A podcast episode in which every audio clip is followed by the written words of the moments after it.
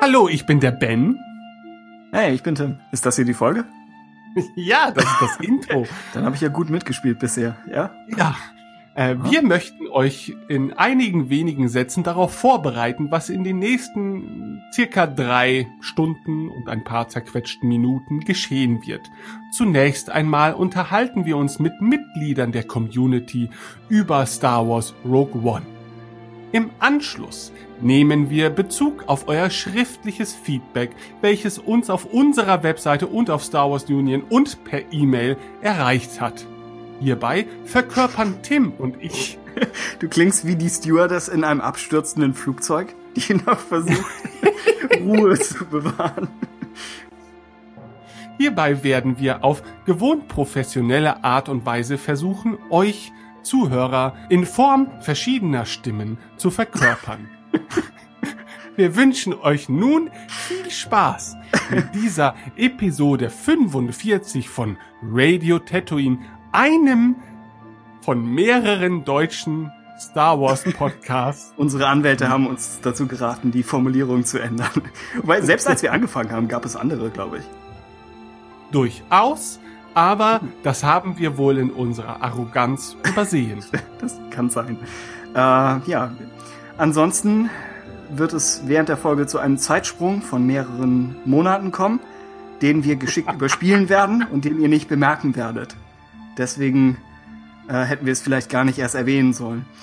Ansonsten sei gesagt, dass wir in der Folge hiernach, die tatsächlich schon aufgenommen wurde, denn äh, der, die Storyline und die Zeitstränge dieses Podca Podcasts werden mit, mit jedem Mal komplexer. Aber in der Folge hiernach haben wir eine überfällige Panel-Diskussion zu Rogue One. Äh, unter anderem mit Christoph und Jörg. Äh, meldet seine Aber Rückkehr nicht an. mit Dennis. Nicht mit Dennis. Äh, und dem mächtigen Byzantiner in seinem ersten Auftritt im Hauptpodcast und seinem ersten Zusammentreffen mit dir, glaube ich. Ich meine, das ist auch das Oh erste ja. Mal, dass diese Konstellation. Wer bisher dachte, ihr wärt ein und dieselbe Person, der wird jetzt eines Besseren belehrt. Wobei du der Audiotyp bist, das heißt, du könntest mühelos verschiedene Stimmen. Vergesst, was ich gesagt habe. Es, es, nichts ist bewiesen. Das, das Rätsel ist weiterhin offen. Aber, Aber wir ja. alle haben den äh, Byzantiner bereits in leibhaftiger Form vor einem Pizzaautomaten gesehen. Das heißt, es muss sich dabei tatsächlich um eine real existierende Person handeln. Aber Also kann eine real existierende Person diese Automatenpizza essen und überleben? Das ist die zweite Frage. Das kann, ja, das Er ist hat- eine Frage. Er hat Eine- den, den Fall des Oströmischen Reichs überlebt, aber kann er einen Pizzaautomaten überleben? es, es scheint so. Eine gute Frage für eine andere Zeit. Dann bleibt uns nichts anderes übrig, als euch viel Spaß mit dieser vielleicht etwas anderen, vielleicht etwas chaotischeren Folge zu wünschen. Äh, ja, äh, viel, viel Spaß und viel Glück. Ja, Ja. okay. Hm. Bis dann. Tschüss. Oder bis gleich. Falsch. Ja, bis gleich. Okay. Tschüss. Ja.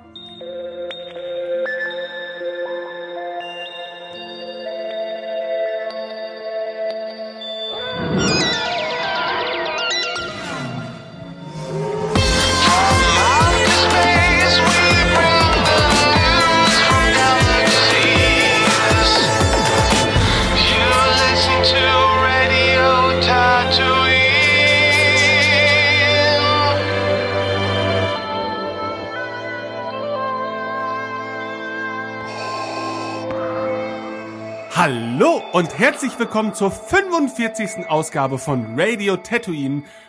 Ja, und heute gibt es keine weitere Einleitung, denn wir befinden uns in einem weiteren Community-Podcast. Und zwar im Community-Podcast zu Rogue One. Darauf habt ihr bestimmt schon ganz lange gewartet, mindestens so lange wie wir. Und nun, knapp zwei Monate nach Release des Films, ist es endlich soweit. Ich bin nicht ganz allein mit der Rasselbande heute. An meiner Seite ist der Tim. Hallo Tim. Hallo, hey. Ja, hallo. Ja, hey. Ja, ja, Mensch, Mensch. Okay, Was soll man noch sagen? wir haben phänomenale Gäste heute hier in dieser Sendung. Unter anderem den Julian. Hallo Julian. Hallo? Und den Stefan. Hallo Stefan. Willkommen, hallo. Natürlich auch wieder dabei der Köhn. Moin. Ein wahres Urgestein von Radio Tatooine, Bendix. Hallo. Hallo. Aber wie könnte ich jemals Matthias übergehen? Hallo Matthias. Guten Abend. Und last but not least, Lars. Hallo Lars. Hallo. Hallo, wie geht's euch allen? Gut. Sehr gut. Ja, Läuft. Bestens. Okay, ähm, wer die ver vorangegangenen äh, Community-Podcasts gehört hat, wird den ein oder anderen Hörer jetzt wiedererkennen. Aber die, die da neu, die neu hinzugekommen sind, meine Güte, ich äh, verspreche mich schon in den ersten vier Sätzen, möchte ich hier an gesonderter Stelle nochmal vorstellen. Lars, woher kommst du? Wie alt bist du? Erzähl doch mal kurz was über dich. Äh, ich komme aus München, bin 29. Ähm, soll ich noch erzählen? Puh. Ähm, Postbote, falls es jemand interessiert. Okay, Lieblingsautomarke, ich muss mir ein neues kaufen. Ich fahre mit dem Fahrrad. Ich habe keinen Führerschein. Autos sind für mich total uninteressant. Ich werde heute, glaube ich, nicht mehr, nicht mehr klug.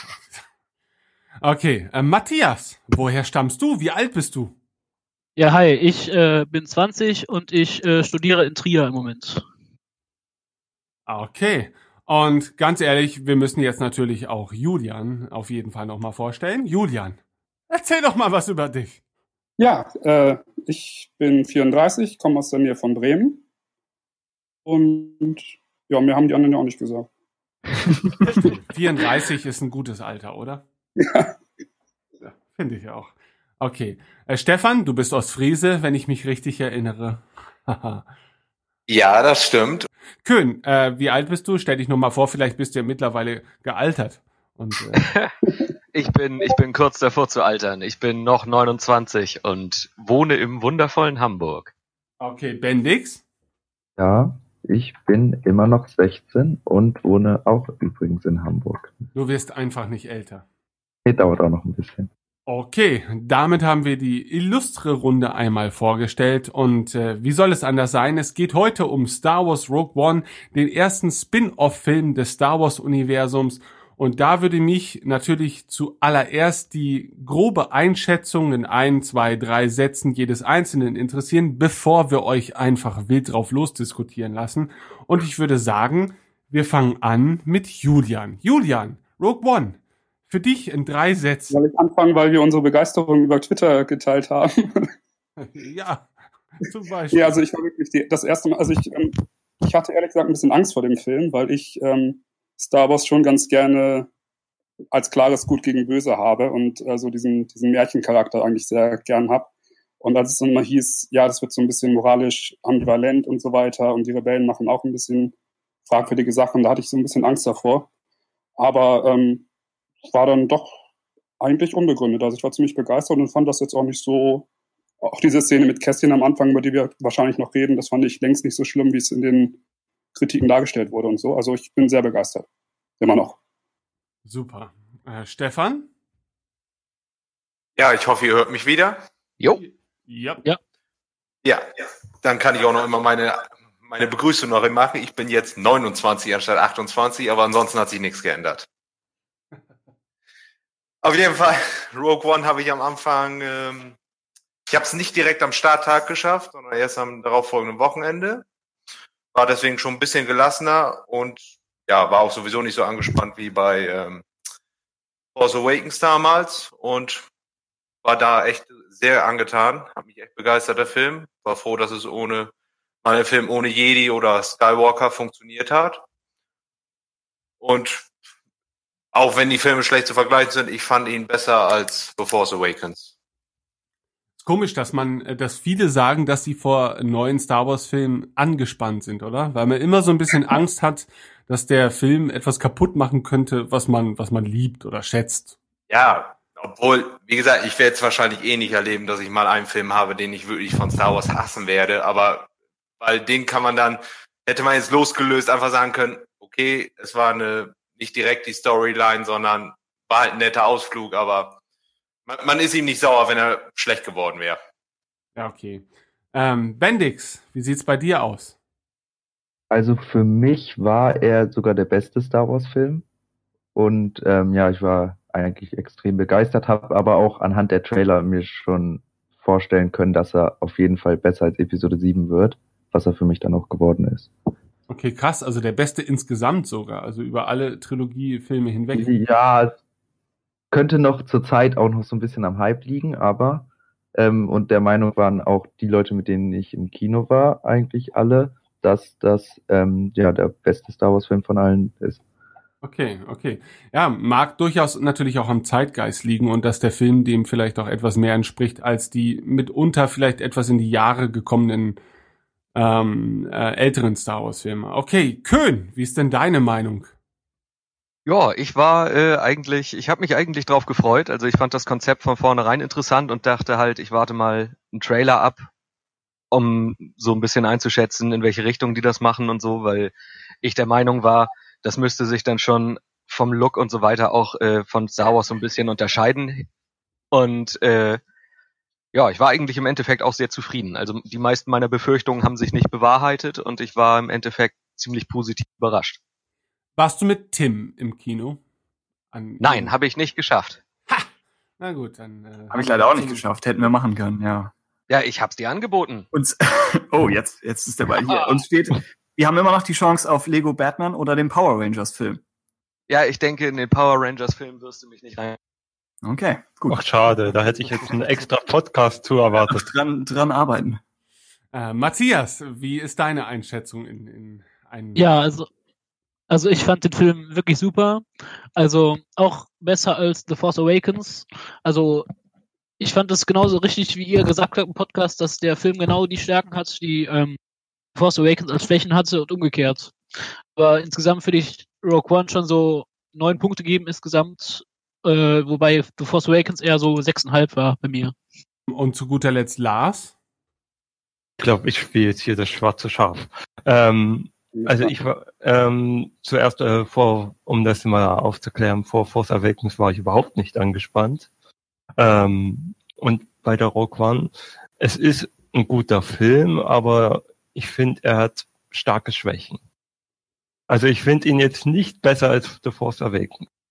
Okay, das ist ja schon mal äh, ein guter Punkt, um da mal anzusetzen, Lars. Äh, und dich ein bisschen unter Druck zu setzen. Was sind denn, was sind denn die Schwächen deiner Meinung nach von ähm, Rogue One?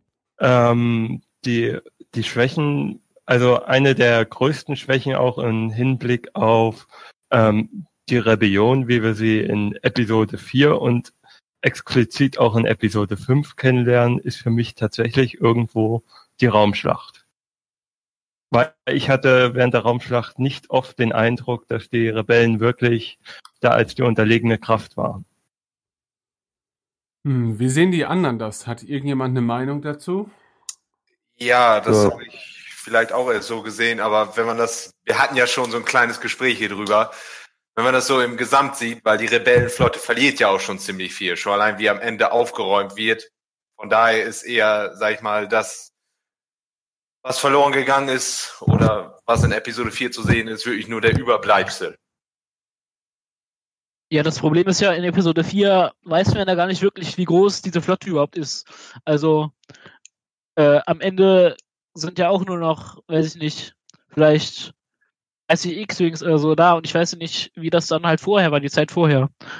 Ja, das Problem ist, es, es gibt da halt auch dann dementsprechend zu wenig Erklärung, weil für mich wirkt also in Rogue One die Rebellion schon ziemlich groß. Ja, ich glaube, das ist einfach generell so ein Problem jetzt, wenn man ähm, also alles, was über die, die, die ursprünglichen Filme hinausgeht, ähm, wenn man versucht, eben Dinge zu erklären, dann, dann hat man automatisch das Gefühl, da gibt es irgendwie Widerspruch zu diesem absichtlich sehr vage gehaltenen halt in den Originalfilmen. Also da, Ja, da soll wobei, man sich wahrscheinlich gar keine großen Gedanken darüber machen, wie groß jetzt die Flotte ist zum Beispiel. Und wenn sie dann plötzlich, wenn man sie dann sieht und sie ist riesengroß, dann, dann wirkt es vielleicht tatsächlich ein bisschen komisch, weil es einfach so von der ähm, ja, ich hätte mir vorher überlegen sollen, wie ich das formuliere. Ich weiß nicht, wie ich den Satz ähm, ähm, das Problem daran ist, ich bin halt auch ein Mensch, der sich darüber Gedanken macht. Ich bin auch ein Mensch, der im, ich weiß, man darf da, sollte damit nicht mehr argumentieren, aber im alten Kanon ziemlich behaftet war, halt auch in den Büchern. Und da kam es mir halt im alten Kanon immer so rüber, dass die Rebellen halt intensiv dafür werben mussten, überhaupt Planeten oder Fraktionen zu finden, die sich ihnen anschließen. Ja, aber das wirkt ja im, im Rogue One auch ziemlich schwierig, weil die ja doch ziemlich zerstritten sind und, sage ich mal, nicht wirklich eine eigene Linie fahren können. Ich fand eigentlich auch in Rogue One, also sie waren halt schon sehr präsent, aber das lag ja jetzt auch daran, dass eben die meisten Figuren in der Geschichte auf deren Seite waren und dass man dementsprechend nicht wirklich gesehen hat, wie präsent sind sie eigentlich im Alltag. Also äh, ich hatte, für mich wirkten sie so ein bisschen wie halt äh, schon so eine Oh. Oh, Jetzt war er weg. oh nein. Ich bin nicht schuld. Hallo, hallo? Ah. Ja, da, Da haben wir dich wieder. Wo bin ich, wo bin ich abgesprochen? Bei wieder- Sohne. Für dich wirkten sie so. Äh, verdammt, wo war denn das? Die Rebellen im Alltag? Ach so, genau. Ja, äh, äh, also ich hatte, ich hatte das Gefühl, weil die, weil es halt die Geschichte äh, von Rebellen war, dass äh, man deswegen sehr viel von ihnen gesehen hat und dass man dadurch nicht unbedingt darauf schließen konnte, wie präsent die Rebellen im Alltag an sich sind. Also ich hatte schon trotzdem das Gefühl, dass man mit einem Netzwerk aus Untergrundzellen zu tun hat. Das machte für mich jetzt nicht irgendwie den Eindruck von quasi einer legitimen Gegenfraktion. Und ich habe auch das Gefühl, Star Wars übergeht äh, sehr bewusst oder zumindest öfters ähm, Hinweise darauf, wie groß die jeweilige Fraktion zu sein scheint. Ich meine, in The Force Awakens, äh, da habe ich immer noch das Problem, dass ich nicht wirklich einschätzen kann, wie groß jetzt der First Order ist und wie groß jetzt ähm, Ja. die Resistance ist. Das kann ich einfach nach dem Film überhaupt nicht einschätzen. Und, und das wirft Ja. mitunter auch Fragen halt auf, ne? ob jetzt der First Order zu großen Teilen zerstört worden ist oder ob das im Prinzip nur ein Außenposten war. Also all das wird nicht so wirklich erklärt und, und ähm, ist natürlich die Frage, ob da ein bestimmtes Kalkül hintersteht. Ich halte es dann manchmal auch für eine erzählerische Schwäche schon, ne? weil man, es spricht ja nichts dagegen. Ähm, die, also in den klassischen Filmen hatte ich nicht das Gefühl, mir ständig die Frage stellen zu müssen, wie groß ist jetzt eigentlich das galaktische Imperium? Das wirkte halt immer zahlenmäßig zumindest überlegen und sehr souverän und, und da habt ihr schon recht. Also das schaffen, glaube ich, weder The Force Awakens noch Rogue One äh, tatsächlich greifbar zu machen. Ja, Ich es habe aber auch das so ein bisschen das Gefühl, in den, in den moderneren Filmen äh, ist es aber auch ein, ein etwas komplexerer Kampf. Also in den alten Star Wars-Filmen ist ja eben genau das, was auch schon gesagt wurde, dieser Märchencharakter gut gegen böse. Da, da brauchte man eigentlich die tatsächliche Truppenstärke und sowas. Das waren Details, die waren nicht wichtig für die Geschichte. Ja, das ist das, was ich meinte. Also wenn man jetzt nur die alten Filme sieht, dann denkt man, also ich hatte auch immer das Gefühl, die haben zum Beispiel nur diese eine Basis immer. Und Ja. halt eine Handvoll Schiffe. Und ich meine, das ist ja sogar, wenn du, wenn man Episode 6 mit Episode 4 vergleicht, dann wird ja der, der Kampf um den ersten Todesstein auch schon ein bisschen lächerlich. Dann sind die ja mit 30 Schiffen unterwegs und die schicken Ja. irgendwie fünf Abfangjäger oder so. Und äh, das ist ja schon total unrealistisch, im, schon im Vergleich zur restlichen Originaltrilogie. Und wie dann, wenn die dann jetzt halt in diesem Spin-off-Film und den ganzen Romanen und so weiter erklären, wie viele Schiffe die haben und so, dann wird halt Episode 4 irgendwie immer lächerlicher im Grunde. Und ähm, es ist halt für die jetzt auch schwierig, da irgendwie eine Regel reinzukriegen. Naja, aber in Rogue One haben sie jetzt ja auch sehr viel verloren. Also das äh, widerspricht sich jetzt für mich nicht direkt ähm, dem, was wir in Episode 4 sehen. Und Großkampfschiffe gegen den Todesstern macht auch nicht viel Sinn. Ja, aber man fragt sich halt, warum die jetzt da bei diesem, ähm, bei diesem Schildtor irgendwie 200 Thais losgejagt haben und beim Todesstern eben nur eine Handvoll. Ach so, ja gut, wenn das das stimmt natürlich. Ich glaube, das geht einfach mit den weiterentwickelten Effekten. Können jetzt mehr.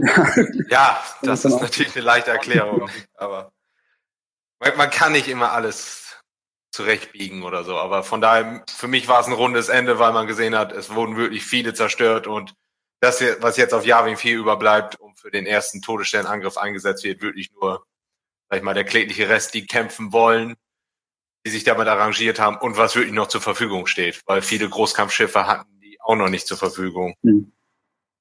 Okay, ähm, wie seht ihr denn die Problematik, die ja immer wieder aufgegriffen wird, dass äh, hier in dem Film zwar durchaus interessante Charaktere vorgestellt werden, aber dass den jeweiligen Charakteren zu wenig Zeit im Film bleibt? Äh, Julian, äh, wie siehst du die Darstellung der äh, Charaktere und die Zeit, die den Ähm. jeweiligen Charakteren eingeräumt wird? Also mir hat das völlig gereicht. Und ähm, ich kann auch nicht verstehen, dass, dass dann einerseits gesagt wird, man hatte nicht genug Zeit, die kennenzulernen und andererseits sei der Anfang zu langsam. Also ich fand eigentlich keins davon. Ich fand das Tempo perfekt und ich finde, man hat genau genug über die Leute ähm, gelernt, um die halt irgendwie, um mit denen mitzufiebern. Und ähm, also ich fand es bei jedem traurig, als er gestorben ist und fand jetzt nicht irgendwie, dass ich zu wenig Zeit mit denen verbracht hätte, um da irgendwie mitzufühlen. Also ich fand es genau richtig alles. Hat Fand ich schon ein bisschen zu schnell. Also am Anfang war es dann doch ein bisschen zu schnell, fand ich. Also wurden schnell eingeführt und man musste sich schnell finden. Vor allen Dingen dann mit dem Planetenhopping am Anfang. Ja, gut, fand ich auch. Also ich fand auch irgendwie das Intro fand ich tatsächlich war ein bisschen holprig und irgendwie so ein bisschen. Ich fand, es wirkte, als als hätten sie sich mehr Zeit nehmen wollen und mussten dann einen großen Teil mittendrin rausschneiden. So zwei drei Minuten, wo man irgendwie so ein Zwischending sieht, weil man sieht eigentlich nur, sie ist ein kleines Kind und versteckt sich und zack ist sie irgendwie Mitte 20 und im Knast. Man erfährt nie, wieso wirklich und äh, was für ein Mensch sie eigentlich ist. Und das soll man ja wahrscheinlich auch, das ist ja womöglich Absicht, dass man das eigentlich über den Film hinweg dann erfahren soll, was sie für ein Mensch ist. Aber äh, ich fand es auf jeden Fall, es war, es war abgehackter, als es hätte sein müssen. Ja, vor allen Dingen im Trailer wurde es ja ein bisschen erklärt, die Szenen, die rausgeschnitten wurden. Da wurde ja ein bisschen die Strafakte noch vorgelesen, da hätte man sich vielleicht noch ein bisschen mehr Hintergrundwissen noch dazu eignen können. wenn Das geblieben wäre. Ja, ich glaube, war ja eigentlich auch so geplant, also im Trailer wirkt es so, dass sie quasi von den Rebellen gefangen genommen wird. Und im Film ist es ja so, dass sie von äh, Imperium gefangen wird und von den Rebellen befreit. Deshalb ist das das Plan gewesen eigentlich. Ja, so hatte ich das eigentlich auch verstanden, als ich den Trailer gesehen habe.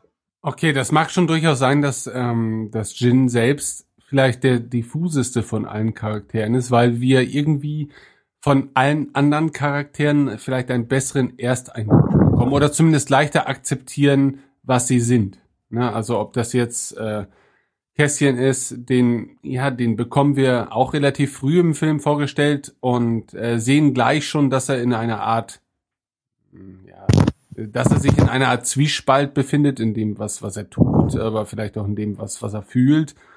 Ähm, und so geht mir das bei den meisten anderen Charakteren auch, selbst wenn die nur wenige Momente haben, ihre, ihren äh, Charakter zu festigen in, innerhalb des Films. Und Jin ist Was mir jetzt so, Also, ja? ja? ja, macht zuerst. Nee, was mir jetzt gerade auffällt, aber ähm, scheinbar fand ich es dann auch nicht so schlimm, weil es mir jetzt gerade erst aufgefallen ist, dass irgendwie ihre Mutter halt ähm, natürlich, also ein bisschen zu kurz kommt natürlich einerseits dadurch, dass sie sofort erschossen wird, aber diese Stelle mit dem Kristall und dass sie sagt, trust the force, das wird ja nie wieder aufgenommen. Und äh, da fällt mir gerade auf, dass das irgendwie ein bisschen merkwürdig ist, dass das überhaupt eingeführt wurde mit diesem, um mit diesem Anhänger.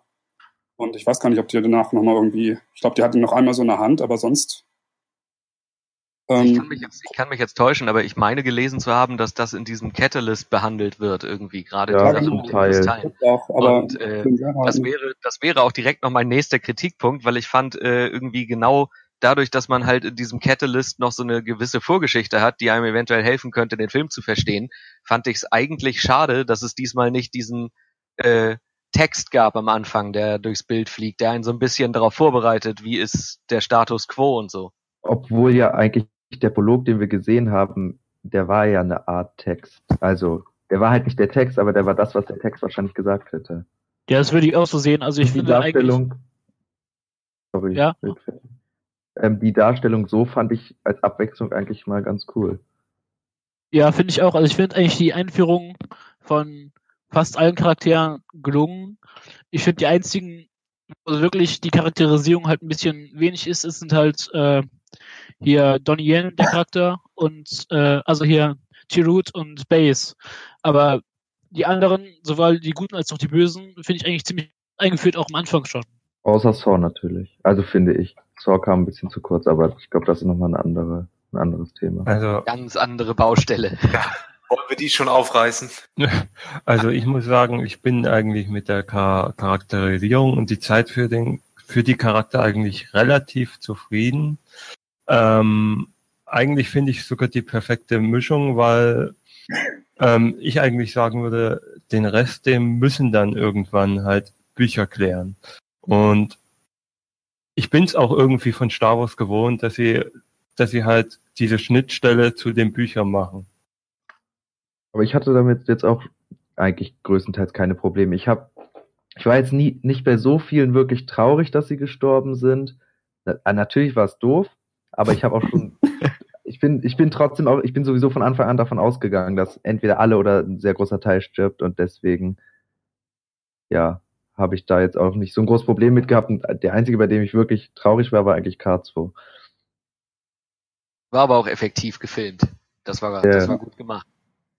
Ich glaube, es ist auch äh, schwierig, da das richtige Gleichgewicht zu finden. Also entweder du, du beschränkst dich halt im Film auf wirklich wenige Charaktere und hast dann dementsprechend ein bisschen mehr Zeit, ähm, die einzuführen, oder du wählst halt den Weg, den Rogue One gewählt hat, dass du halt schon eine gewisse Vielzahl von Charakteren äh, integrieren möchtest und dann wird's halt wirklich schwierig. Ne, weil dann wird der Film vielleicht dann auch ein bisschen zu schwer in seinem Konsum, wenn du jetzt wirklich jeder Figur dann noch, noch wirklich ihre speziellen Momente geben möchtest. Und, und ich bin auch damit ganz zufrieden. Also klar, natürlich möchte ich irgendwie über den einen oder anderen mehr wissen, aber ähm, ist das in anderen Actionfilmen, die, die halt so rasant ablaufen, denn so viel anders? Also ich, die können sich auch nicht viel mehr erlauben. Und ich glaube sogar mitunter wesentlich weniger. Ähm, Ja, auf jeden Fall. Man ist halt natürlich in Sachen Star Wars halt eben stellenweise auch so verwöhnt, dadurch, dass man sich natürlich auch mit einigen Figuren der Vergangenheit schon über Jahre hinweg auseinandergesetzt hat, ähm, dass wenn man es jetzt runterbricht, die Charakterisierung der einzelnen Figuren jetzt auch nicht so viel anders ist als das, was wir beispielsweise in The Force Awakens erleben. Da vielleicht mag das ein anderes Gefühl erzeugen, aber so viel wissen wir jetzt über Ray auch nicht wirklich. Und das ist ja im Prinzip auch eine der großen Fragen äh, bezüglich der, der, der Sequels, äh, um was für einen Menschen es sich bei Ray eigentlich handelt. Hier kommt natürlich hinzu, dass wir zumindest davon ausgehen können, dass wir in filmischer äh, Hinsicht die Geschichte von Ray nicht weiter erzählt bekommen. Ne? Und dass es halt eine in sich äh, geschlossene Geschichte ist. Und deswegen ist natürlich das Bedürfnis nach Neugier wird da relativ stark gedämpft, weil wir einfach wissen, okay, das, das, was wir an Infos haben wollen, werden wir höchstens durch Bücher oder Comics erhalten. Aber die Geschichte geht halt für denjenigen filmisch nicht weiter, zumindest nach dem jetzigen Standpunkt. Ne? Vielleicht sagen sie sich natürlich auch irgendwann in zwei, drei Jahren, ha, alle lieben äh, K2, also machen wir halt noch eine extra Filmreihe über K2, ja, damit wir auch wirklich jedes Vierteljahr einen Star Wars Film releasen können. Aber ähm, ja, davon muss man ja, Ja, ausgehen. Ich denke mal, dass äh, K2 oder zumindest Alan Tudyk wahrscheinlich der Charakter ist, der am ehesten noch woanders vorkommen könnte. Zum Beispiel in Rebels. Also nicht er selber, sondern halt ein anderer Druide, der aber trotzdem von Alan Tudyk dann gesprochen wird. Damit Ja, es halt diese Wiedererkennungswert gibt bei Kindern zum Beispiel, die dann, dann sehen und, ah, den kenne ich doch. Ja, das würde ich auch super finden. Ihr könnt auch Also ich andere fand- anderes ich fand, äh, hm? Ja, du hast ja erst. auch- Ihr könnt ja auch. Nein, Das war nur ein kurzer Einwurf. Ihr könnt auch einfach ein anderes Modell äh, aus der aus der Druiden-Serie spielen. Ne? Also muss nicht K2 sein, sondern haben Druiden kann man schnell einbinden. genau. haben sie in Rebels jetzt auch eigentlich schon zweimal sich die Chance eigentlich verbaut. Sie haben jetzt schon zwei Elite-Druiden des Imperiums in Rebels in den letzten Folgen ähm, benutzt. Da war, da hätten sie ruhig mal eine KX-Einheit nutzen können. Wobei das, um das mit der Charakterisierung nochmal aufzugreifen, dass ja Star Wars eigentlich ähm, ja immer schon irgendwie gemacht hat. Halt nicht gerade beim ganzen Filmcast, aber zum Beispiel bei Episode 6 hatte man uns halt Mon Mothma vorgesetzt. Die stand dann halt da, keiner wusste, welche Stellung sie eigentlich hatte und hat ihre Rede gehalten. Ja, stimmt schon. Oder Admiral Akbar, der auch auf einmal aus dem Nichts auftauchte. auftauchte. Also das war schon immer ein probates Mittel, das dann durch die Bücher klären zu lassen.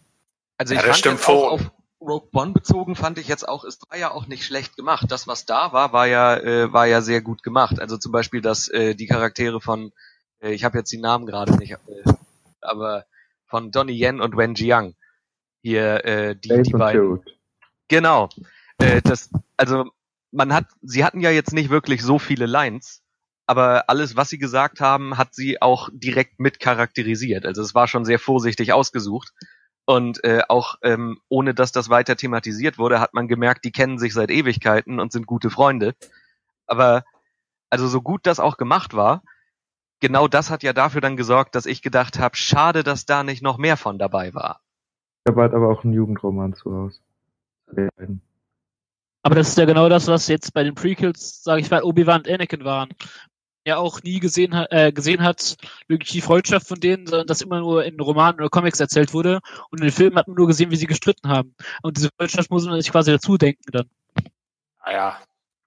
Episode 2 war es doch noch nicht ganz so schlimm. Da war es doch ein bisschen freundlicher.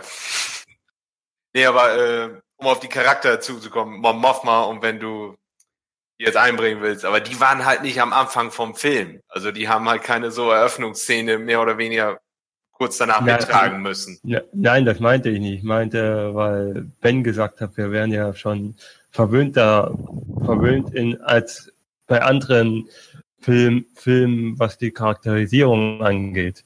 Und ich, ich meine, Punkt ist schon, dass jetzt nicht über den ganzen Film hinweg oder über das Hauptcast, aber Punkt war schon, dass ähm, Star Wars bisher immer auf die Bücher ausgewichen ist und Charakter halt eingebracht hat, diese Charakter nicht erklärt hat und es dann hat Bücher und Comics regeln lassen. Ja, aber ja nicht immer. Das war ja am Anfang nicht, das kam ja erst, glaube ich, in den, ja, war es in den 90ern, oder wann ging das los mit dem EU? Also es war ja am Anfang schon bewusst so, dass man nichts über die Figuren wusste, weil es eigentlich auch jetzt nicht weiter wichtig war. Die hatten halt ihre Funktion. Kann ja auch nicht jede, jede Figur bis zum Ende ausschreiben. Das funktioniert ja halt nicht. Ne? Deswegen ist das gut, dass wir das so damals bekommen haben. Und so hat sich das Universum dann ja auch erst ausgeweitet, dass da alle begeistert waren und auch mehr über die Figuren dann wissen wollten, auch die nur in zweiter oder dritter Reihe stehen. Okay, gut. Also, ja, nee, ist auf jeden Fall interessant, ähm, wie halt ebenso die Meinungen auseinandergehen, was die Charakterisierung ähm, betrifft. Aber auch natürlich gleich zum Einstieg, was die Weltraumschlacht als solches betrifft. Ähm, ja, äh, wie habt ihr denn den Film technisch ansonsten erlebt? Wie, wie fandet ihr beispielsweise die Rekreation von Tarkin? Ähm, wie war da der Ersteindruck? Also gerade natürlich äh, richtet sich das an diejenigen, die den Film mehrfach gesehen haben. Ähm, klar, man analysiert natürlich beim mehrfachen Schauen etwas mehr, aber wie war der erste Eindruck für euch von Tarkin? Also, wenn ich anfangen soll. Ähm, bei mir war es wirklich beim ersten Mal so, dass ich wirklich erstmal nicht damit gerechnet hatte, dass Tarkin so viel vorkommt. Er nimmt ja wirklich einen größeren Teil schon ein im Film. Ich dachte, der kommt vielleicht so, hat einen Satz oder sowas, aber das ist ja schon relativ groß eigentlich. Und ich war wirklich halt begeistert gekriegt haben. Also ich finde bei Leia später ist es schon, merkt man schon, merkt man schon mehr, aber bei Tarkin ist es wirklich, wenn du es nicht weißt, dann würde ich mir vorstellen, dann siehst du nicht, dass das CGI ist. Ich glaube, die Augen sind ein Tick zu klein, oder? Ich habe mal ähm, Bilder direkt verglichen nebeneinander. Also immer, ist es ja irgendwie immer was mit den Augen. Und ich glaube, bei ihm sind sie einfach ein bisschen zu klein. Aber ich fand es ansonsten super gemacht. Also so, ähm, weiß gar nicht, ob man dann mal, sieht man den mal zusammen mit einem anderen Gesicht in einem Shot irgendwo? Denn äh, da würde man es vielleicht dann deutlicher sehen. Aber so, wenn man es jetzt nur, nur ihn sieht, also wenn ich es nicht gewusst hätte, gab es schon einige Szenen, wo ich es nicht gemerkt hätte. Tatsächlich so, wow, das ist richtig gut. Und dann hat er sich umgedreht und man sah ihn von näher und dann wurde mir schon klar, dass es äh, halt CGI ist, aber nicht, weil es schlecht gemacht wäre, weil es halt anders nicht machbar war. Also es war mit Abstand die beste CGI, die ich bisher so gesehen habe, aber es ist halt immer noch nicht ganz genug, aber es fehlt wirklich fast gar nichts mehr. Also ich war geflasht, einfach aus dem, aus dem, aber eher aus dem einfachen Grund, weil ich hätte tatsächlich auch nur mit einer Fensterspiegelung oder tatsächlich einem Hologramm gerechnet. Ja. Also ich hätte jetzt nicht damit gerechnet, dass sie ihn quasi so wieder ins Leben holen, sondern dass sie ihm ähm, so wie damals in Episode 1 äh, Darth Sidious in den, äh, in den Teilen so rüberbringen. Also Mit der Hologrammlösung, dass er Ähm, also ich war auch äh, relativ begeistert und hatte keine großen Probleme wie andere jetzt, weder mit Lea noch mit Tarkin, aber ich weiß nicht, also bei meinen Freunden war es so, die fanden Lea besser als Tarkin. Ich fand da Tarkin passender als, also Lea war auch gut, aber da hat man das schon relativ gut gesehen. Das Und ich finde, ich finde Tarkin sogar einen großen Pluspunkt einfach, weil man durch ihn und, ach, wie heißt jetzt der imperiale Böse? Helft mir, ich komme jetzt gerade nicht auf den. Genau.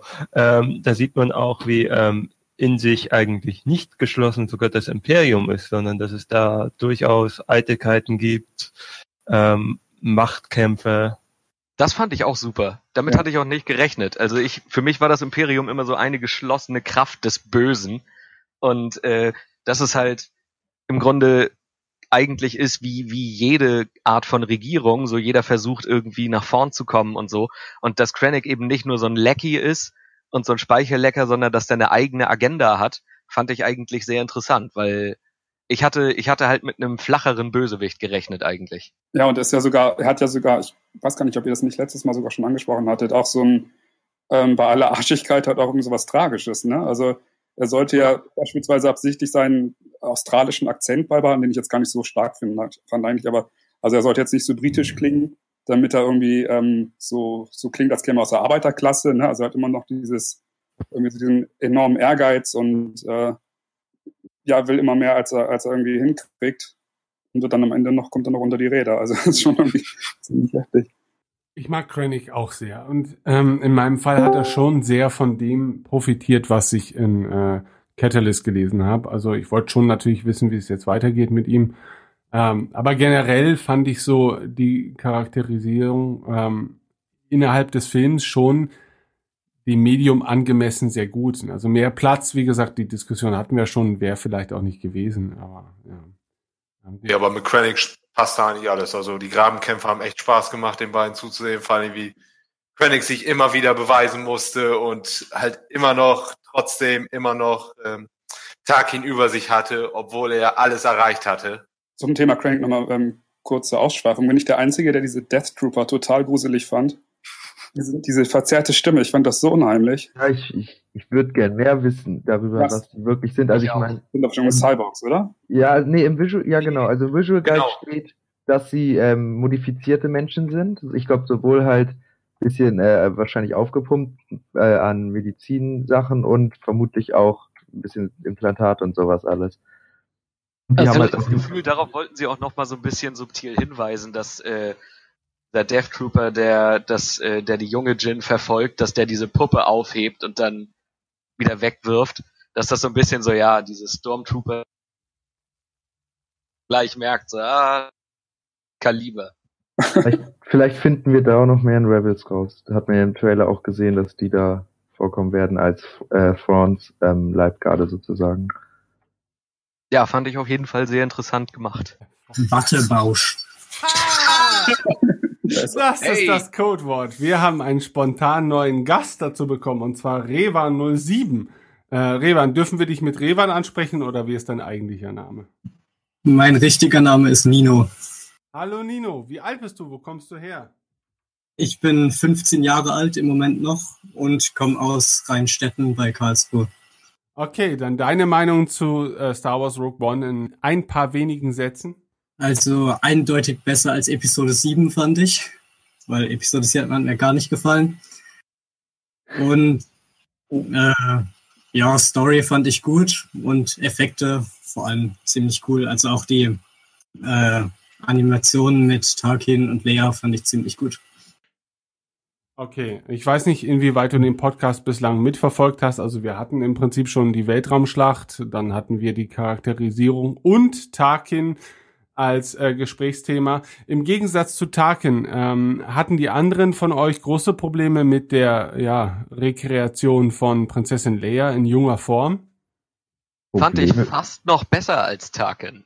Ich fand, äh, dieses Uncanny Valley-Gefühl hatte ich bei ihr stärker als bei Tarkin, aber trotzdem gefiel mir der Job besser, den sie bei ihr gemacht haben, weil sie einfach auch nicht so viel benutzt wurde wie Tarkin und deswegen hatte man sie nur dieses eine Mal. Und bei Tarkin konnte man halt den Ersteindruck haben und dann konnte man sich dran gewöhnen und dann fing man an, auf Details zu achten. Das fiel bei ihr natürlich komplett weg. Das wird da mit Sicherheit mit reingespielt haben.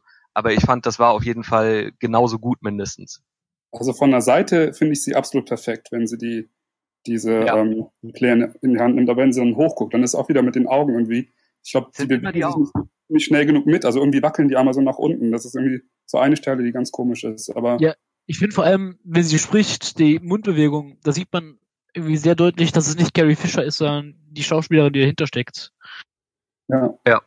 Ich bin auch der Meinung, also bei mir sind es weniger die Augen, sondern eher der Mund, wo man noch so das letzte Quäntchen bräuchte, um da total überzeugend zu sein. Wobei ich halt eben auch der Meinung bin, dass Leia sehr profitiert davon, dass äh, direkt quasi vorab die, die Darth Vader-Szene ähm, ja äh, auf den Plan tritt und man derart euphorisiert ist, dass man kaum noch glaubt, dass es irgendwie getoppt werden kann. Und ich finde, sie setzt dem Ganzen dann noch ein wunderbares i-Tüpfelchen auf. Also Auf jeden Fall. von daher ähm, jetzt von irgendwelchen Schwächen in der CGI abgesehen, finde ich es eigentlich ziemlich toll, dass sie dann noch diesen letzten Schritt gegangen sind und sie dann doch noch so zu zeigen. Ja, und auch Aber nicht länger. Haben wir dann jetzt auch Deswegen, die war, war genau die passende Länge dafür. Also da konnte man sich dann ein kurzes Bild bilden und war dann auch vorbei. Also, Ja, Bendix, du wolltest noch was sagen? ja, ich wollte nur fragen, wollen wir dann jetzt auch direkt kurz die Vader-Szene besprechen? Ah, okay, wir sind ja schon irgendwie thematisch da. Wir haben irgendwie drei Viertel des Films übersprungen, aber sprechen Ja, einfach über Darth Vader. Ja, wie fandet ihr Darth Vader? Bendix, fang doch mal an. Ja, ich fand die Szene, also ich fand ja die Civil War Flughafenszene schon richtig gut letztes Jahr, aber die ähm, Vader-Szene hat, also ist so eine der besten Szenen in einem Film, die ich je gesehen habe. Jetzt, also früher konnte ich nie wirklich nachvollziehen, was an Vader jetzt so schlimm ist. Oder, also ich meine, warum ihn alle so feiern, beziehungsweise ihn so gruselig finden, wie auch immer. Aber es ging schon ein bisschen mit Rebels und dem Darth Vader Comic los, dass ich das immer weiter nachvollziehen konnte und nach der Szene mag ich Vader jetzt auch um einiges lieber als vorher. Okay, wer hat noch eine Meinung dazu? Ich, Hier, hier. Ja, dann leg doch mal los, Lars. ich bin verliebt. ähm, ja, ich finde ich finde es durchaus die, die beste Vader-Interpretation, seit es Star Wars-Filme gibt. Also, ich mag die Klontank-Szene aus dem Aspekt, dass man halt schon allein da zum Beispiel sieht, dass er noch nicht so gefestigt und genesen ist. Also ich finde die vollkommen in Ordnung und der Kampf am Ende, da sieht man halt auch wirklich mal, was Vader drauf hat und wie er seinen Zorn äh, entgegenbringt. Und die ist fantastisch inszeniert. Ja, okay. Hat noch jemand eine Meinung dazu, die sich deutlich von den anderen Meinungen unterscheidet? Also ich finde die erste Vader-Szene, also die nach äh, in dem Bagdad-Tank, ziemlich genial. Bei der zweiten, also bei der am Ende ist es ein bisschen schwieriger, weil ich finde, die haben es, also es kommt schon ziemlich geil rüber, aber ich glaube, es ist ja nur wegen dem Effekt gemacht, dass Vader einmal die paar Soldaten abschlachtet und dann aber trotzdem irgendwie dieser Spalt in der Tür ist, wo die Pläne durchgeschoben werden können. Und das fand ich ein bisschen zu gewollt. Also mich hat das, beim Überlegen schon ein bisschen gestört. Äh, Ich hatte, ich hatte das Gefühl, das macht eigentlich nur noch deutlicher, wie mächtig Vader ist, dass der Typ, der zur Tür rennt mit dem Ding, dass der äh, sein, sein Ruf von Help us, help us ändert zu Just take the damn thing, we are all already dead.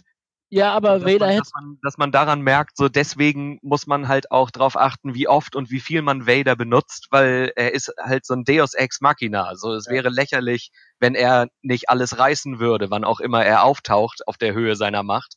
Und äh, ich fand, das war auf jeden Fall nicht unclever gemacht, dass man einmal sieht, so das ist der Vader so, wie man ihn heutzutage darstellen kann, weil die Technik gut genug ist und gleichzeitig auch, dass man eben aus Storytelling-Gründen ihn nicht die ganze Zeit so oft benutzen kann, wie man das gerne hätte. ja natürlich, äh, da gebe ich dir total recht, nur ich finde in der bestimmten Szene, ich meine, er hätte ja einfach mit der Macht die Diskette zu sich ziehen können. Das wäre nicht das Problem gewesen. Aber er schlachtet halt alle Soldaten ab und vergisst am Ende die Pläne. Das ist Ja, aber, ja, aber vielleicht passt das auch ein bisschen zu seiner Charakterisierung, wenn man bedenkt, dass wir halt relativ ähm, noch näher an Episode 3 eigentlich sind, ja gut, bei der Szene auch nah an Episode 4.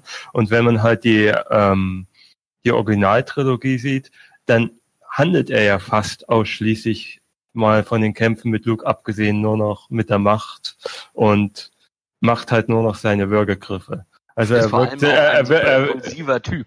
ja, also er der, wirkt, der eher von seinen Emotionen geleitet ist und der äh, viel eher die Tendenz hat, einfach rot zu sehen und nicht den großen Plan im Auge zu behalten.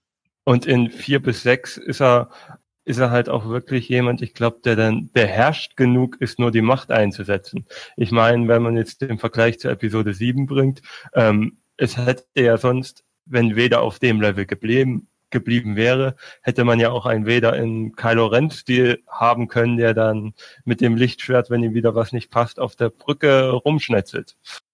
Also vielleicht dadurch, dass er jetzt so nah an Episode 3 gefühlt ist und seine Impulse noch nicht ganz unter Kontrolle hat, gewinnt er charaktermäßig sogar.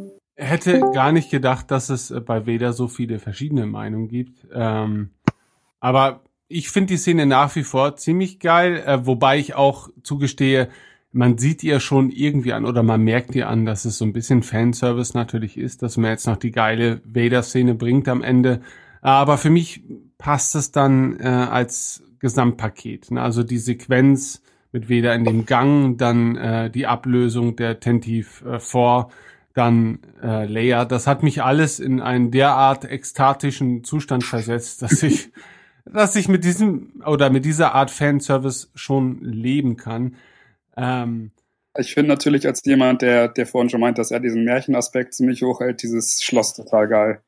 Ja. Und also da hätte ich nie Ja, das ist, äh, aber da verstehe ich zum Beispiel auch nicht, warum schreiben sie überall die Planetennamen hin? Nur bei dem nicht, was ja Mustafa ist. damit die Prequel-Hater nicht losbrüllen. wahrscheinlich. Ja, aber, aber das haben sie ja sowieso versucht während des Films. Da hätten sie mal Mothma, Bale ja nicht noch reinbringen müssen. ja, stimmt. Das wollte Gareth Edwards anscheinend nicht. Also, dass da, dass man, dass der Auftritt von Vader sozusagen gespoilert wird, darum ging es. So, dass man es vorher nicht weiß. Ja. Okay, aber das tut der Szene ja auch wirklich, wie gesagt, man sieht ihn ja zerbrochen da, da und dann sein erster Auftritt, wo man nur diesen riesigen Schatten sieht, wo Ja. einfach nur da wie ein kleiner Junge allein auf weiter Flur steht und du einfach nur weh des riesigen Schatten siehst und du weißt, oh, ja, geil. Also, Ende, ein Perfekt. Und sie kriegen es halt gut. Ach so, Entschuldigung. was ich am Ende halt die ganze Zeit drüber nachgedacht habe, war das jetzt Mustafa oder war das was Neues? Weil es sah so ein bisschen Mor- Mordor-mäßig und erstmal nicht nach Mustafa aus, aber am Ende, als ich es dann bestätigt bekommen habe, habe ich es auch ohne Problem nachvollziehen können, dass es jetzt Mustafa ist. Und sie kriegen es halt insgesamt bei der, mit der Vader-Darstellung ganz gut hin.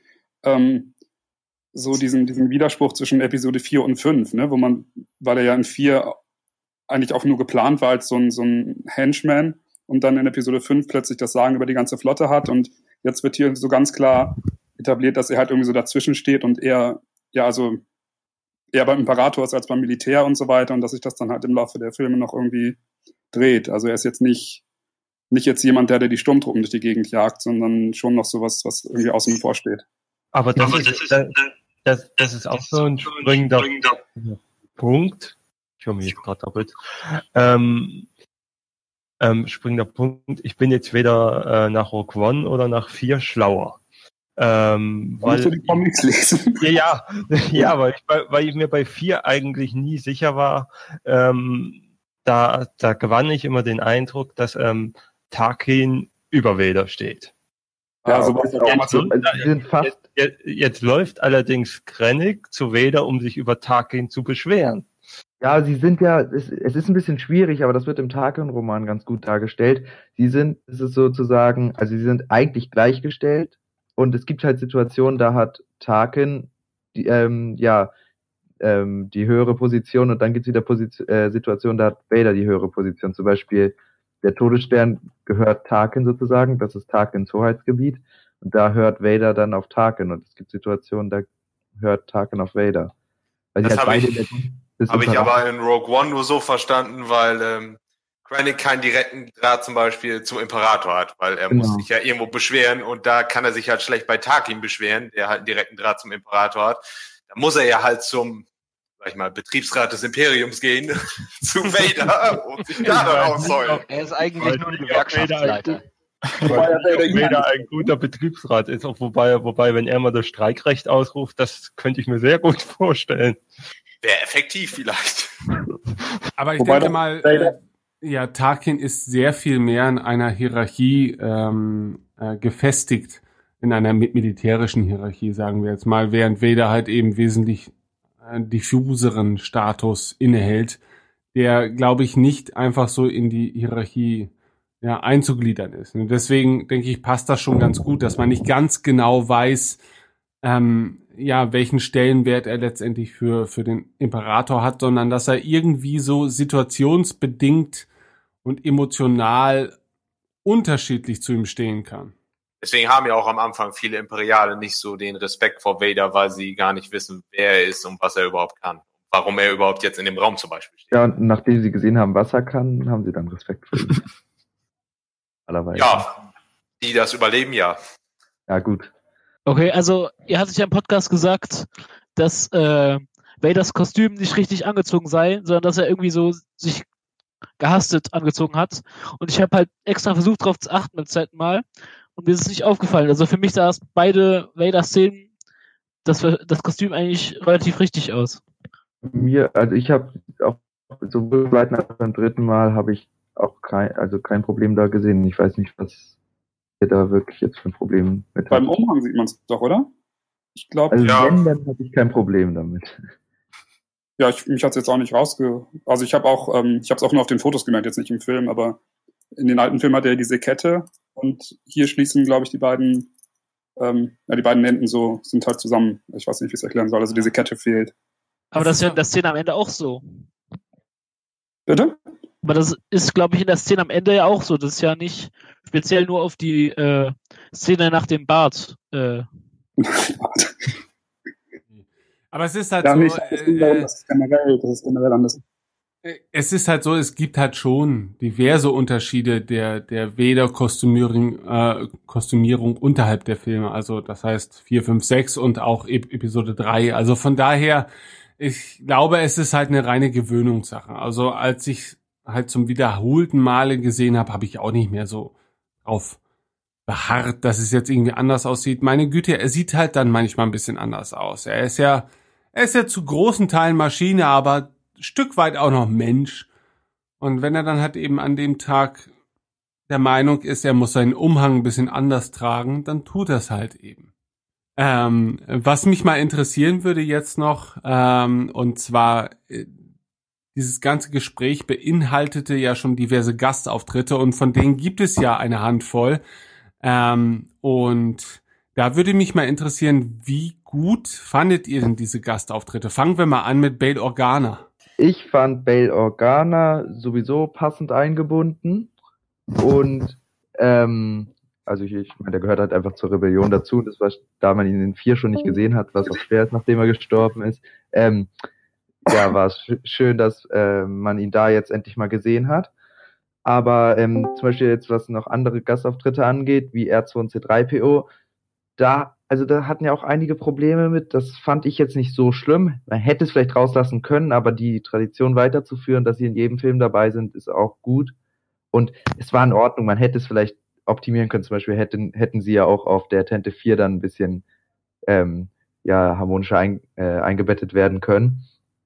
Und das äh, Ponda Baba und ähm, Dr. Eversan, äh, das fand ich richtig gut ähm, eingebracht. Und wenn man sich da die, das, den Visual Guide nochmal anguckt, dann weiß man auch, warum sie da sind, was sie da machen und dann wird es erst richtig interessant. Bin ich gespannt, den kriege ich nämlich morgen. Dann werde ich mal ein bisschen.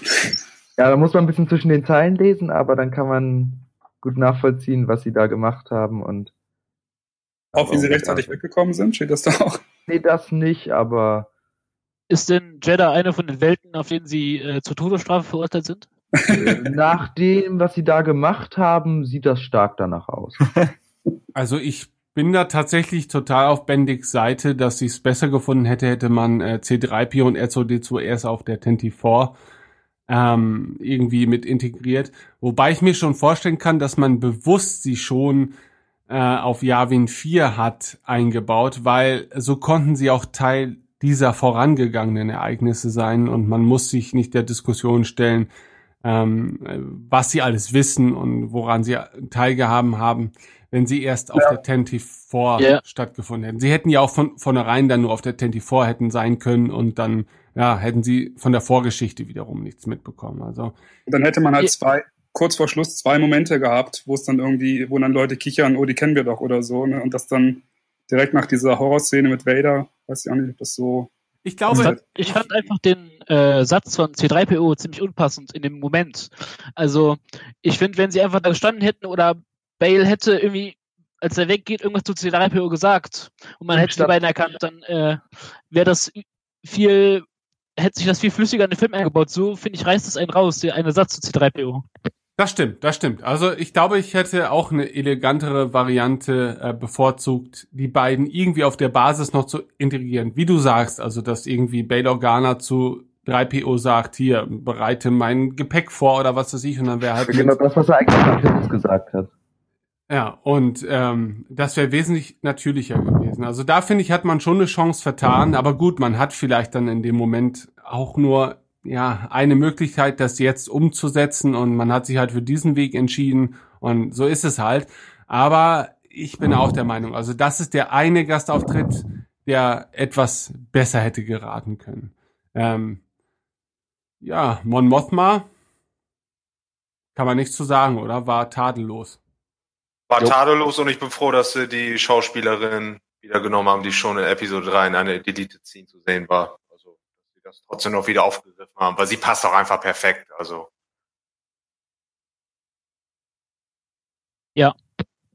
okay, ich dachte, ich kriege jetzt keine Zustimmung. Dille heißt immer ja. Okay. Aber Wir nur haben- hier. Achso, wir, wir Ach haben. so, schade. Ich dachte, das könnte ich jetzt überall drauf ausweiten. Tim, du Ja, bist ja noch da. Ja, ja, ich, ich war auch erschrocken. Äh, wir hatten im, im Feedback später noch den, den Vorschlag bekommen, dass auch am Ende des Films theoretisch noch Obi-Wan und Luke auftauchen könnten.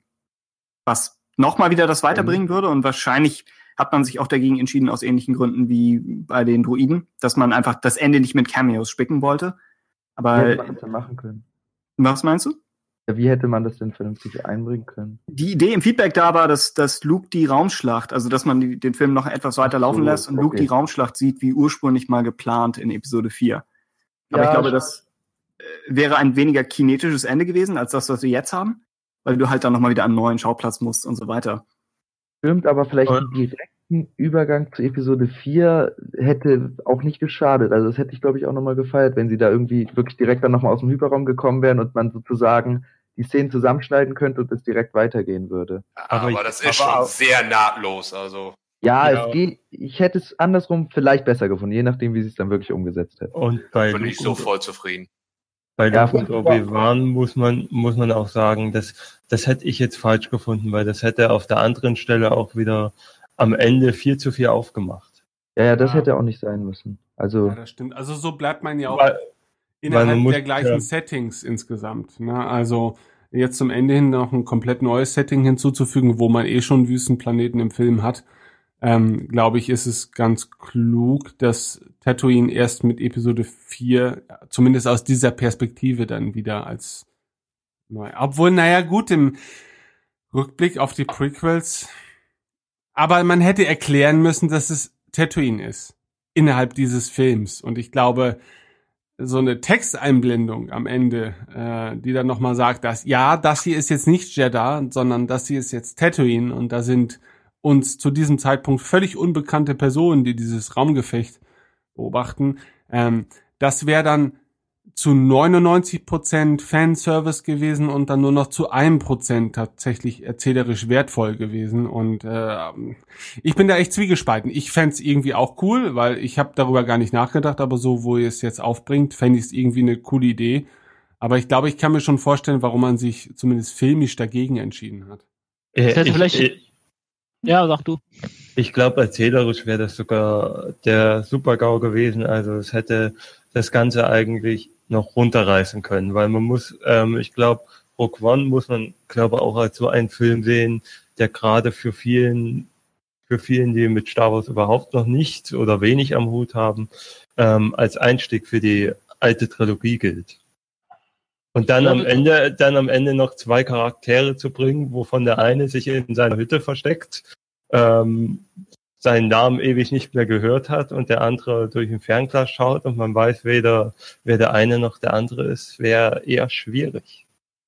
glaube ich eher weniger, dass das als Einstieg gedacht ist, sondern ich glaube, dass der Film wirklich nur oder größtenteils für Leute ist, die Star Wars wirklich schon kennen. Also ich glaube, dass Episode 7 der weit bessere Einstieg ist für neue Leute. Ja, aber, ja, aber ich glaube, dass es viele nutzen werden. Was, was halt schlichtweg auch daran liegt, dass wir seit letztes Jahr ja quasi mit Star Wars Bescheid werden. An jeder Ecke. Also ich finde auf jeden Fall, wenn man die Filme, also Rogue One und Episode 4 direkt hintereinander schaut, würde es vielleicht im gesamten Gewinn so eine Szene drin zu haben, aber für Rogue One alleine auf jeden Fall nicht.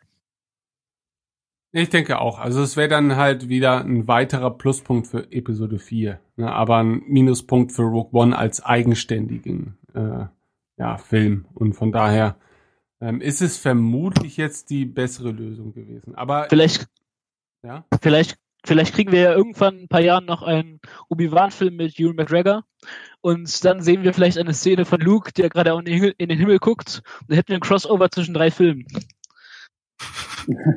So Splitscreen-mäßig.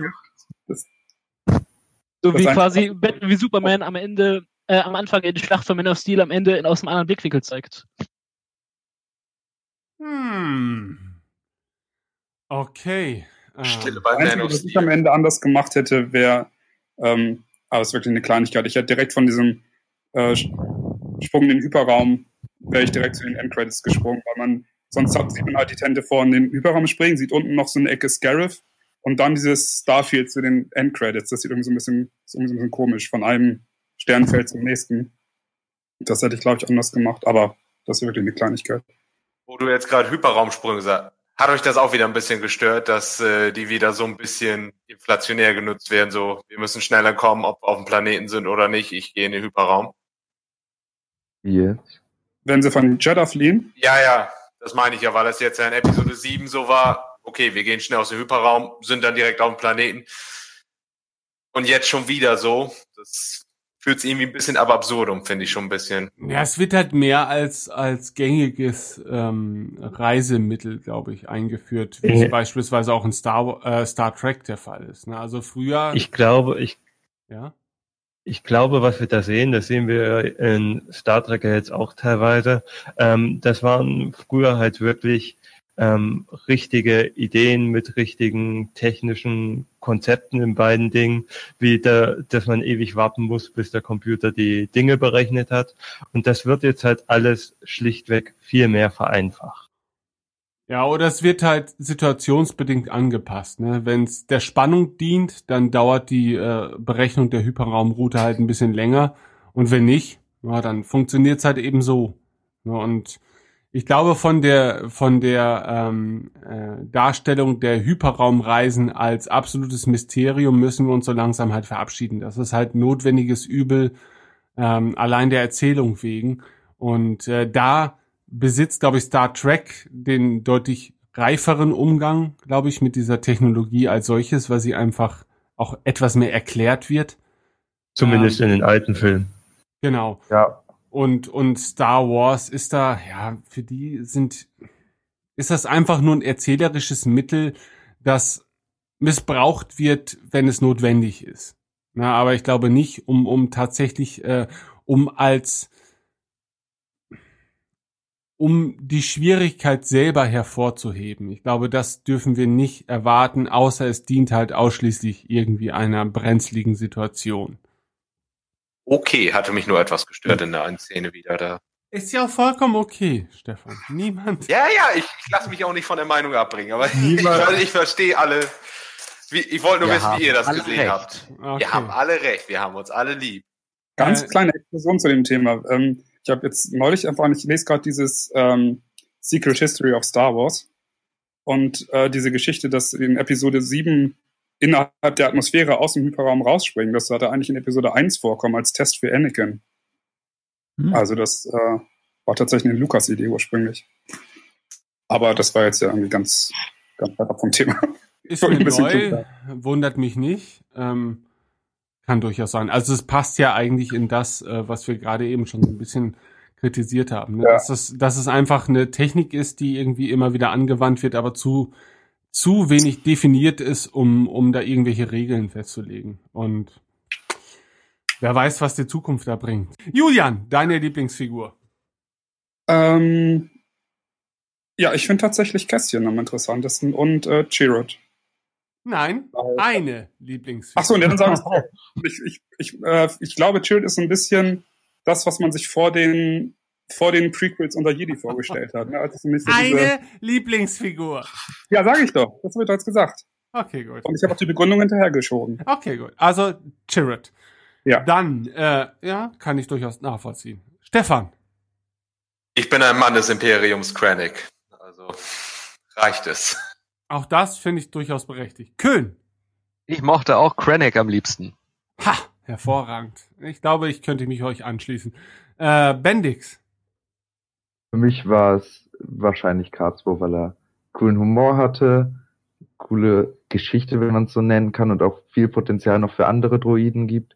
Und allgemein dieses umprogrammierter imperialer Droide, der sich überall äh, einschleusen bzw. einschleichen kann, fand ich ganz cool. K2 ist auch ohne Frage absolut cool. Ähm, Matthias? Krennic. Okay, wir haben jetzt schon eins, zwei, drei, vier zu eins. Okay. Gut, damit haben wir gewonnen. Also Äh, Lars? Ja, dann bin ich jetzt mal der Mann des Rebellen. Tatsächlich ähm, Cassian. Und das schon allein wegen der Anfangsszene mit ihm. Ja, Julian. Weil- du, du hättest weil- Kässchen noch eine Chance verleihen können. Ähm, einfach, vor allem, weil sie halt einfach zeigt, dass tatsächlich, dass es, dass halt die Rebellen tatsächlich verschiedenartige Strömungen haben. Ja, aber das, ähm, da wollte ich nämlich auch noch was zu sagen. Ich finde irgendwie, dass das gar nicht, um es jetzt ähm, als so ein Problem aufzufassen, wie es irgendwie so in den Kritiken stand, fand ich das gar nicht extrem genug. Also ich fand, dass er den Informanten da erschossen hat. Also ich meine, der wäre gefoltert worden ohne Ende, wäre hingerichtet worden. Und der hat ihm noch einiges erspart dadurch. Und der sah jetzt ja auch nicht gerade glücklich dabei aus. Ne? Also ich fand das gar nicht so. Also teilweise, ich habe dann da so in den Feuilletons dann irgendwelche Klugscheißer gesehen, die dann meinten, dass das wäre irgendwie äh, eine Wiedergutmachung für diese Änderung an der Hahn- und Guido-Szene und irgendwie so ein Blödsinn.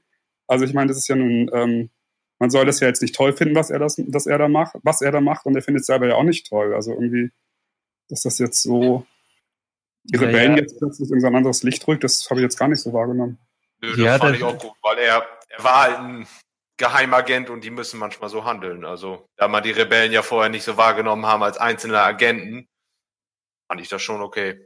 Ja, Ja, aber- das ist ja ja. erspart. Also Den, Ja, genau, den Aspekt mit dem Ersparten habe ich noch überhaupt nicht bedacht und das macht es dann doch noch mal weniger schlimm, beziehungsweise ich habe es selber nicht schlimm gefunden, aber es, es, naja, also es ist halt ein bisschen wie, wie bei James Bond, ne, der auch der Gute ist, äh, aber die Lizenz zum Töten hat und ja auch laufend Menschen umbringt, wenn es denn sein muss. ja, dann aber auch die Bösen. Ja, ja, klar. Ja, ja, ja, ja, du hast recht. Du hast recht. Ach, der, Ja, der Typ, ja, den. Cassian umbringt, der war doch auch nicht ganz sauber. Also, Ja, Nein, ja, ja. aber ich, ich finde an der, an der Szene halt, dass, dass dieses, tatsächlich dieses alte Denken zumindest von diesen gut gegen böse, also schwarz gegen weiß, dass, dass es die Rebellen jetzt doch zumindest teilweise ein bisschen einfärbt. also was ich an der, also ich mag die Szene eigentlich sehr gerne, nur was mich halt sehr stört, ist der Planet. Weil äh, das ist auch ein anderer Punkt. Ähm, ich finde die Planeten in Rogue One eigentlich alle ziemlich interessant und auf jeden Fall jeden davon viel interessanter als jeden in äh, Episode 7. Weil die in Episode 7 wirklich nur so Abklatsche von früherem Planet waren. Nur dieser eine Planet, nur der eine Planet, der, ich weiß nicht, wie der Name ist, ähm, aber dieser Planet, wo Cassian halt den Informanten trifft. Das hat mich so sehr gestört, dass dieser Planet offensichtlich an Coruscant, Coruscant sein sollte. Weil das sieht man wirklich, dass die Oberwelt komplett aussieht wie Coruscant nur halt gespiegelt und die Unterwelt auch. Das ist ja genau diese Szenerie, die man in Star Wars Underworld oder 1313 äh, sehen würde. Äh, ich frage mich, warum sie nicht Coruscant genommen haben einfach. Das haben wir auch in The Clone Wars schon gesehen, diese Unterwelt. Also es war offensichtlich genau die gleiche, fand ich. Ja, gut. Also wie Coruscant selber habe ich es jetzt eigentlich nicht gesehen. Ähm, aber ich kann die Kritik durchaus verstehen. Also gerade weil man ja von Star Wars bestimmte Archetypen an, an Weltendarstellung gewohnt ist und die sich dann natürlich schon irgendwie ähneln. Ähm, ich glaube, das wird irgendwann im Rückblick vielleicht ein bisschen anders aussehen, weil, weil wird mit Sicherheit, also Coruscant wird mit Sicherheit nicht die einzige Oberfläche bleiben, die irgendwie stadtähnlich aussieht. Und wenn wir dann den dritten oder vierten oder fünften Stadtplaneten haben oder zumindest Szenen, die in stadtähnlichen Umgebungen stattfinden. Ich glaube, dann, dann betrachtet man das vielleicht nicht mehr ganz so kritisch. Ja, aber ich, ich verstehe die Kritik durchaus. Kann ich noch mal, soll ich noch eben, oder kann ich noch eben was zu dieser moralischen Frage bei den Rebellen sagen? Also dieses äh, moralisch Graue, das ist nämlich, finde ich, also der, dass da scheinbar auch ein Konflikt innerhalb der Rebellion bestand, das ist irgendwie auch nicht so deutlich geworden. Also ähm, wenn, wenn Mon Mothma über, über Saw Gerrera redet dann, und dann sagt irgendwie, dass, dass der zu militant geworden ist oder so, dann wirft sie dem, wie heißt denn nochmal dieser General von der, ähm, vom Geheimdienst, wirft ihr dem so einen Seitenblick zu, so im Sinne von, ja, pass mal auf, du bist auch auf dem Weg dahin. Und ähm, das, das wird gar nicht so richtig thematisiert. Also, dass sogar, dass Ja. diese, Aber ich glaube, ich glaube, das ist auch etwas, was der, äh, was der Film quasi als solches nur anstoßen kann. Also zumindest in diese Richtung lenken und was dann entweder ähm, Filme, die in der gleichen Zeitära spielen oder Bücher dann regeln müssen. Also Ja. ich sehe, ich sehe es wirklich, dass sie versuchen, zumindest dieses ähm, dieses Thema anzuschneiden, dass die Rebellen halt nicht unbedingt die strahlenden Guten in, auf dem weißen Ross sind, aber ich glaube, da hätte der Film viel länger sein müssen, wenn sie das jetzt wirklich komplett hätten aufmachen wollen. hm, ja. Ja, ich, ich glaube auch. Also das ist halt so in, innerhalb solcher äh, politischen Situationen sind natürlich immer, also die gleichen Taten werden unterschiedlich bewertet. Ne? Also je nachdem, welche Interessen man verfolgt und wie stark diese Interessen ausgeprägt sind. Also deswegen kann ich mir schon vorstellen, dass auch in der realen Welt es einfach vorkommt, dass halt eben Dinge, die Partei 1 tut, äh, von Partei 2 äh, vielleicht als als äh, ja falsch erachtet werden oder so, weil sie vielleicht ein bisschen übers Ziel hinausschießen oder weil sie nicht der derzeitigen oder den derzeitigen ähm, ähm, Zielen entsprechen. Ja, und, und so denke ich, dass es bei Saw Gerrera und der Rebellion als solches sich auch irgendwie verhält. Beide denken in eine ähnliche Richtung, aber es gibt ja auch in der realen Welt, es gibt halt die Linken und es gibt halt die Linksextremen. ne? Die einen zünden Autos an und die anderen versuchen halt die politischen Ansichten auf andere Art und Weise durchzusetzen. ne? Und so kann ich mir schon vorstellen, dass es da so eine gewisse Doppelmoral schon gibt. Das lässt sich vermutlich auch nicht immer ähm, verhindern. Die Frage ist natürlich, ob Star Wars bereit ist für so viel äh, Diffizilität zwischen verschiedenen politischen Meinungen, ähm, wo man bislang eigentlich immer relativ ja, klare Fronten geschaffen hat, wobei man darüber auch streiten mag. Ähm, Ja, Wobei, wobei ja das auch die Frage aufwirft, man könnte das ja größer fassen, ist Star Wars überhaupt bereit für Politik?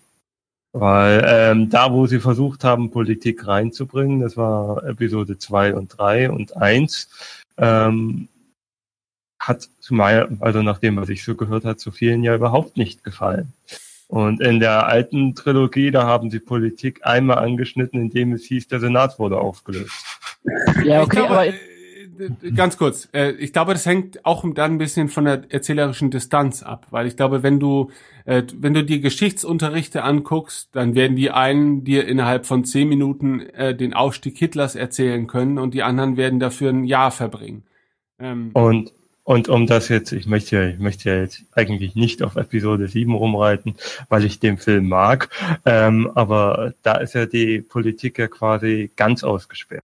Richtig, genau. Das war ja auch die Kritik von vielen, dass Episode 7 auch überhaupt nicht erklärt wurde, was überhaupt an diesem politischen System überhaupt, also an was die Republik ist äh, und so. Und das Ja, aber sowas, sowas bei der OT ja auch, ne? Also ich denke halt einfach, dass um, um zu, also wenn es wenn es zu realistisch wird, dann passt es einfach eben auch nicht mehr zu der zu der ganzen Idee hinter den Originalfilmen. Ja, also, aber Moment, Moment. Aber die OT wirft dich in eine Situation hinein, die existiert und die erst am Ende der OT verändert wird. Während Episode 7 innerhalb eines Filmes voraussetzt, dass du die derzeitige Situation irgendwie erfassen kannst und im gleichen Film noch diese Situation wieder verändert.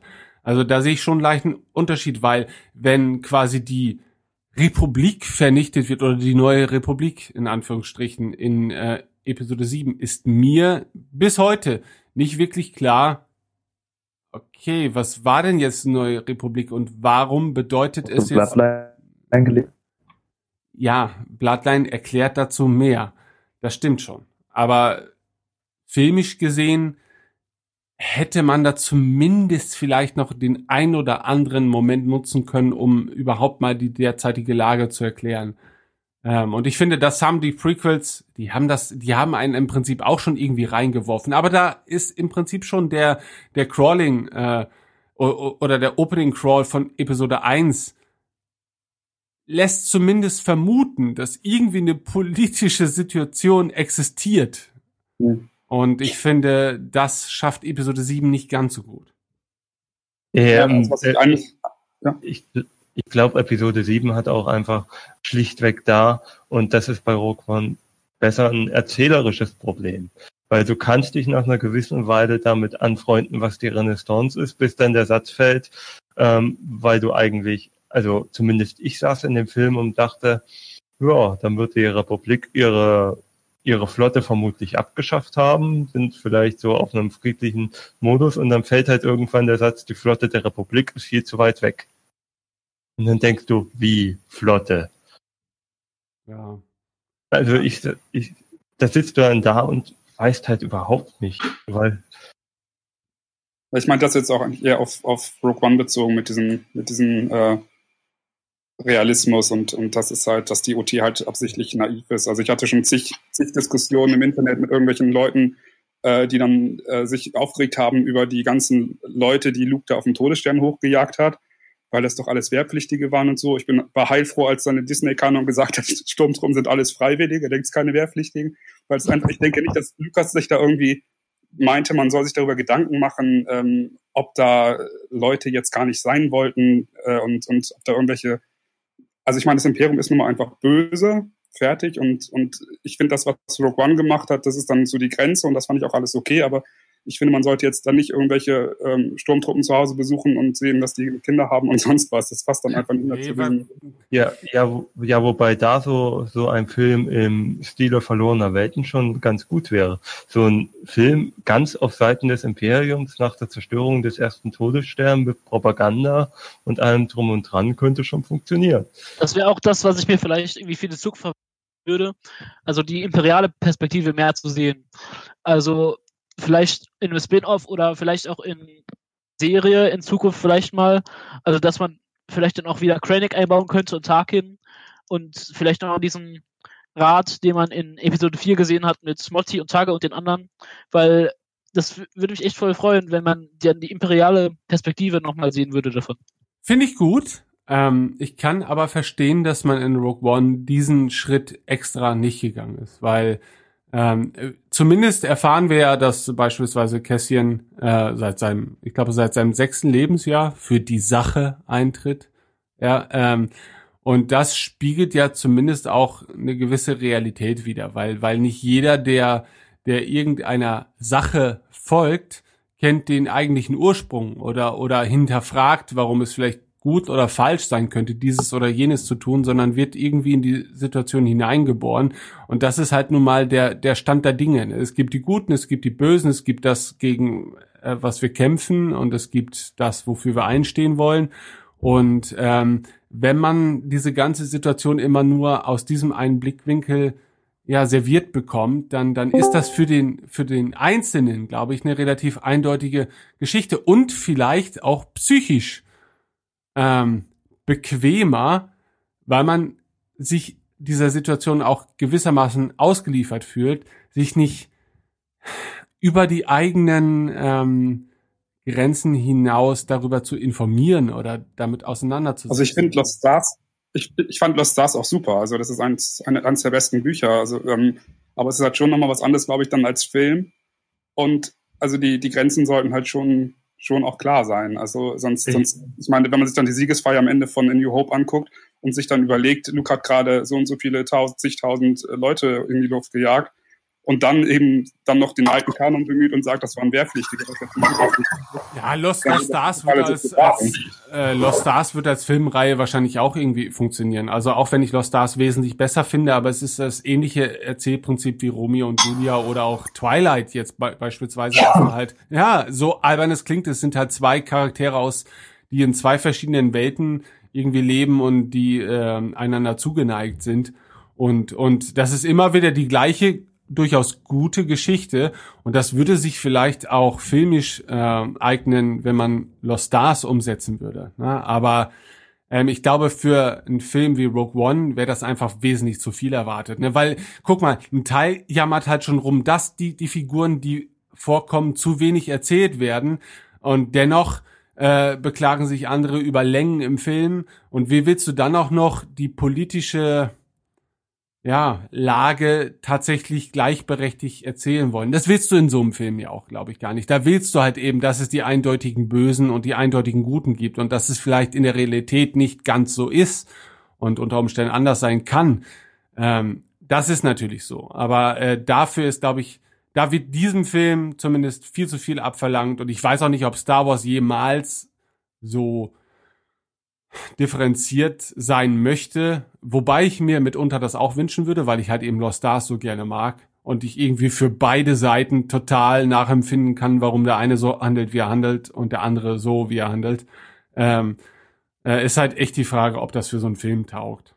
Aber na gut. Okay. Ich, ich, ich glaube eher, ähm, und das Lost Stars war jetzt nicht auf den ganzen, ganzen Film bezogen, aber ich glaube eher, dass wir in Zukunft bei Filmen halt solche kleinen Szeneneinschübe kriegen mit, was weiß ich, also ich könnte mir schon vorstellen, ähm, mit Propa- Propagandaszenen, ähm, so Holonetzartig und solche Geschichten. Super. Ja. Okay, ich bin gnadenlos damit gescheitert, noch euren Lieblingscharakteren zu fragen, aber ich bin der Meinung, wir haben bei Matthias aufgehört. Matthias, was ist deine Lieblingsfigur? Was? Ich habe gerade nicht verstanden. Matthias, Deine deine, Lieblingsfigur. Lieblingsfigur. Wie gesagt, Krennic, immer noch. Okay, gut. Dann machen wir weiter mit Lars. Äh, ich war bei Cassian. Deswegen sind wir abgeschweift. Wir waren noch schuld, oder? okay, dann fehlt noch Nino. Äh, bei mir war es, glaube ich, K2 auch. Ja. Okay, und Tim. Dich habe ich auch noch nicht gefragt. Was ist denn deine Lieblingsfigur aus Rogue One? Ich möchte sagen Jin, aber bin, bin noch nicht, nicht völlig überzeugt, aber ich denke, letztlich tut sie am meisten für den Film. Wird sie nicht funktionieren, wird der ganze Film nicht klappen. Und äh, trotzdem würde ich zugeben, dass, dass der Film, um, um mit Christoph zu sprechen, Film und Buch kämpfen beide mit ihr und versuchen näher an sie ranzukommen. Und ich glaube, es passt zu dem, was wir am Anfang der Folge meinten, dass einige Charaktere sind Archetypen und sind, denke ich, schneller zu verstehen, selbst wenn sie eben Base nur ganz, ganz vage definiert sind. Und Jin ist niemand Spezielles. Denke ich. Sie war im, im Concept Art Buch wird sie mal präsentiert als jemand, der im Gegensatz zu Luke versucht, wieder nach Hause zurückzukommen und dann sagt, äh, sie opfert ihr Zuhause und wählt den Krieg und dann den Tod im Krieg, damit praktisch andere Leute ihr Zuhause haben oder damit, damit ihre, äh, damit ihre Familie erlöst wird in den, in den galaktischen Augen. Äh, und das, das ist ein, ein ziemlich eindrucksvolles Opfer, wird nur im Film nicht ganz in seiner ganzen Tragweite dargestellt.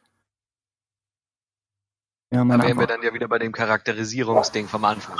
Nehmen wir eine andere, andere Sache, die eben noch, die mir eben noch in den Sinn kam, als wir über Hyperraum gesprochen hatten. Äh, weil Stefan da ja schon sagte, die Regeln werden ein bisschen aufgeweicht und es könnte für die Zukunft schwieriger werden, sich wieder, äh, wieder konkret Spannung aufzubauen, weil du nicht mehr weißt, was gilt nun, was den Hyperraum angeht. Äh, wie seht ihr das mit der, Darstellung, mit der Darstellung der Macht in Rogue One?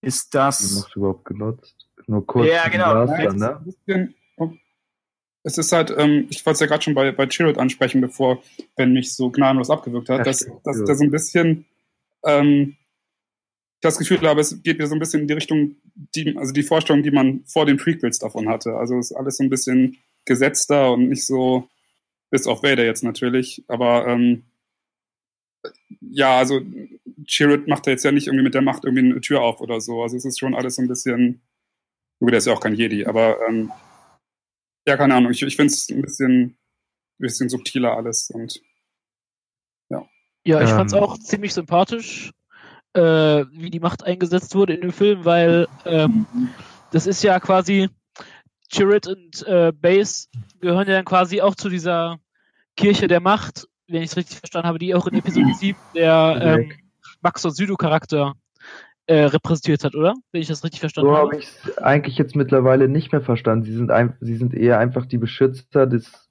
äh, Tempels der Wills und mehr nicht, glaube ich. Oder? Ja, aber es ist interessant, dass man es nicht zusammengelegt hat, ne? Gerade als Verbindung zu Episode 7. Aber Vielleicht ist es eine, ist es sozusagen eine, also ein Kämpfen der Kirche der Macht.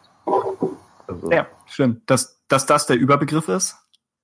Ja, oder, oder Also Theorie- quasi Leute, die keine Macht haben, aber an die Macht oder an die Jedi oder glauben halt, dass es Ja, wobei, wobei ich sagen muss, ich finde ähm, die Macht recht subtil eingesetzt, auch im Zusammenhang damit, dass ja zum Beispiel in Episode 4 schon behauptet wurde, wird, dass alle Welt die Jedi schon längst vergessen hätte.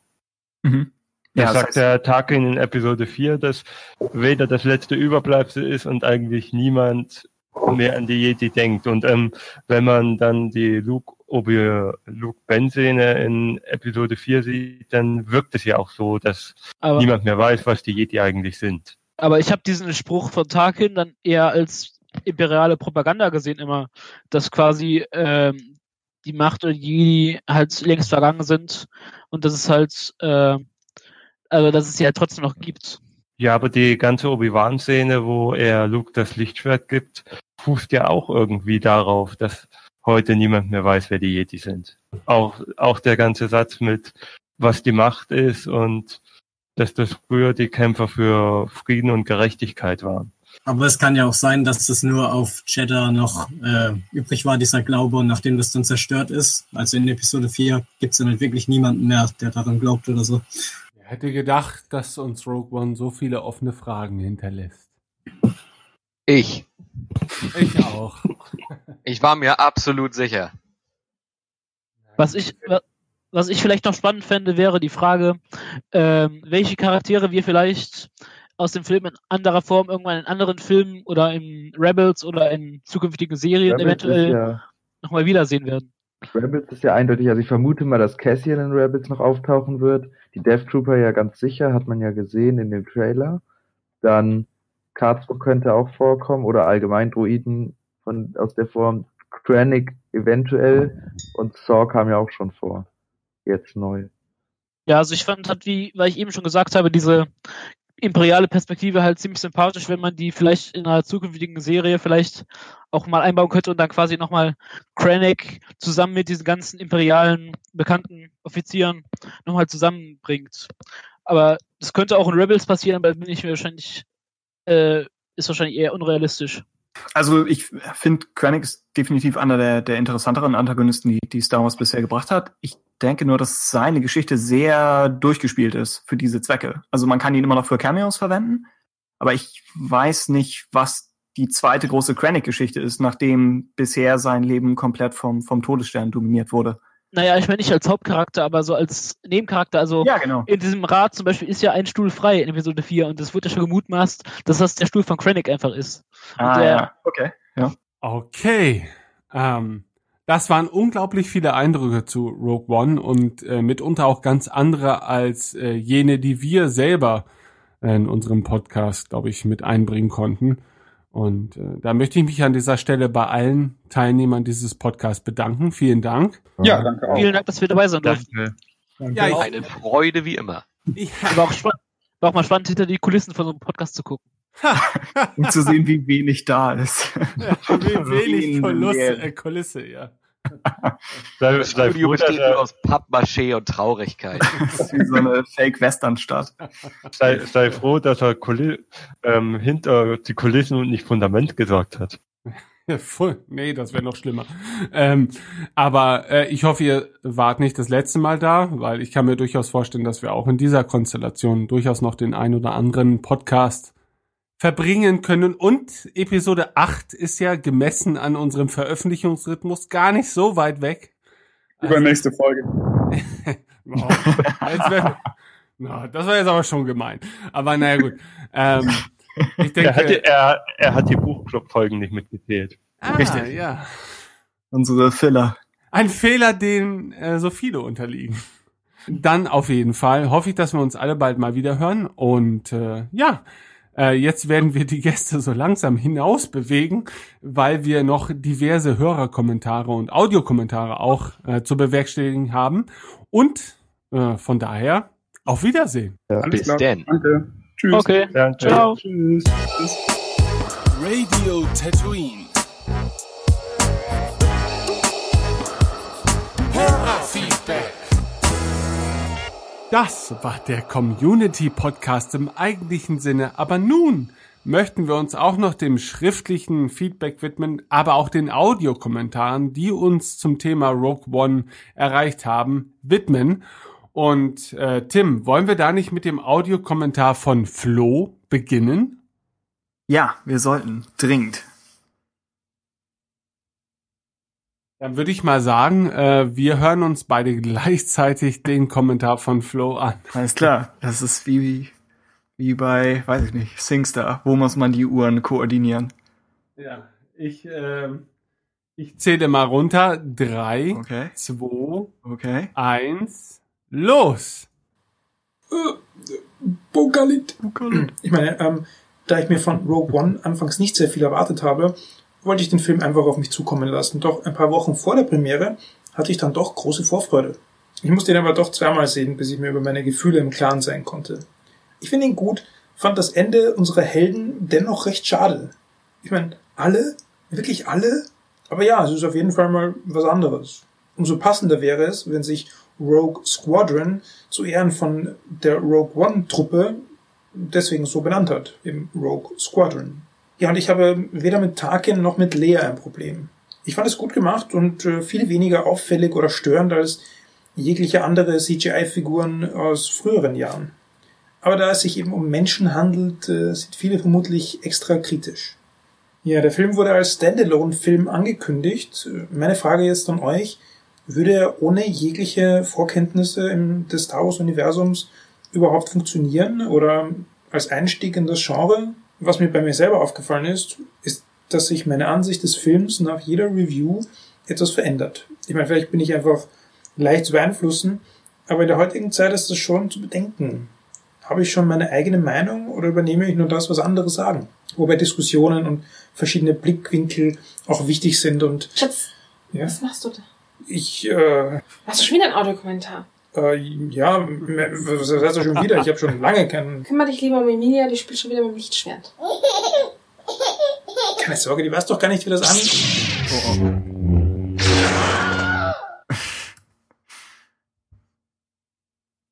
Hm. Oh je, wie, wie alt ist sie jetzt schon? Sie muss ja bestimmt schon ein Jahr alt sein, oder? Du meinst, das ist schon, ist nicht mehr ein Unfall und schon bewusster Mord, oder? Ja, nee, ich wollte eigentlich nur gratulieren höchstens zum ersten Geburtstag. Also ich bin so. mir nicht mehr sicher, aber ich meine, es war noch vor The Force Awakens, dass ähm, die floische Familie sich erweitert hat. Also äh, ähm, sollte es der Fall sein, dass sie schon das erste Jahr vollbracht hat, dann dann nochmal nachträglich alles Gute. Ja, alles Und, Gute. Ähm, ähm, ja, also äh, ich glaube, die neuen Filme, sowohl The Force Awakens als auch äh, Rogue One, sind halt nun mal die ersten Star Wars Filme, glaube ich, in der Zeit, in der die Internet-Diskussionskultur auch eine ganz andere ist, als selbst bei den Prequels es noch der Fall war. Oder ich meine, gut, ähm, Episode 3, das war 2005, also äh, das war durchaus schon das Zeitalter von, von YouTube, aber es war halt eben auch noch nicht das Zeitalter von Twitter und, und Reddit und diesen ganzen, und ich weiß auch nicht, inwieweit IMDb damals ihre Diskussionsforen äh, aktiv gehalten hat, die sie ja demnächst einstellen übrigens. Hm. Ähm, also ich glaube schon, dass die Filme sich einer anderen Gegenwart stellen müssen, als die Prequels es mussten.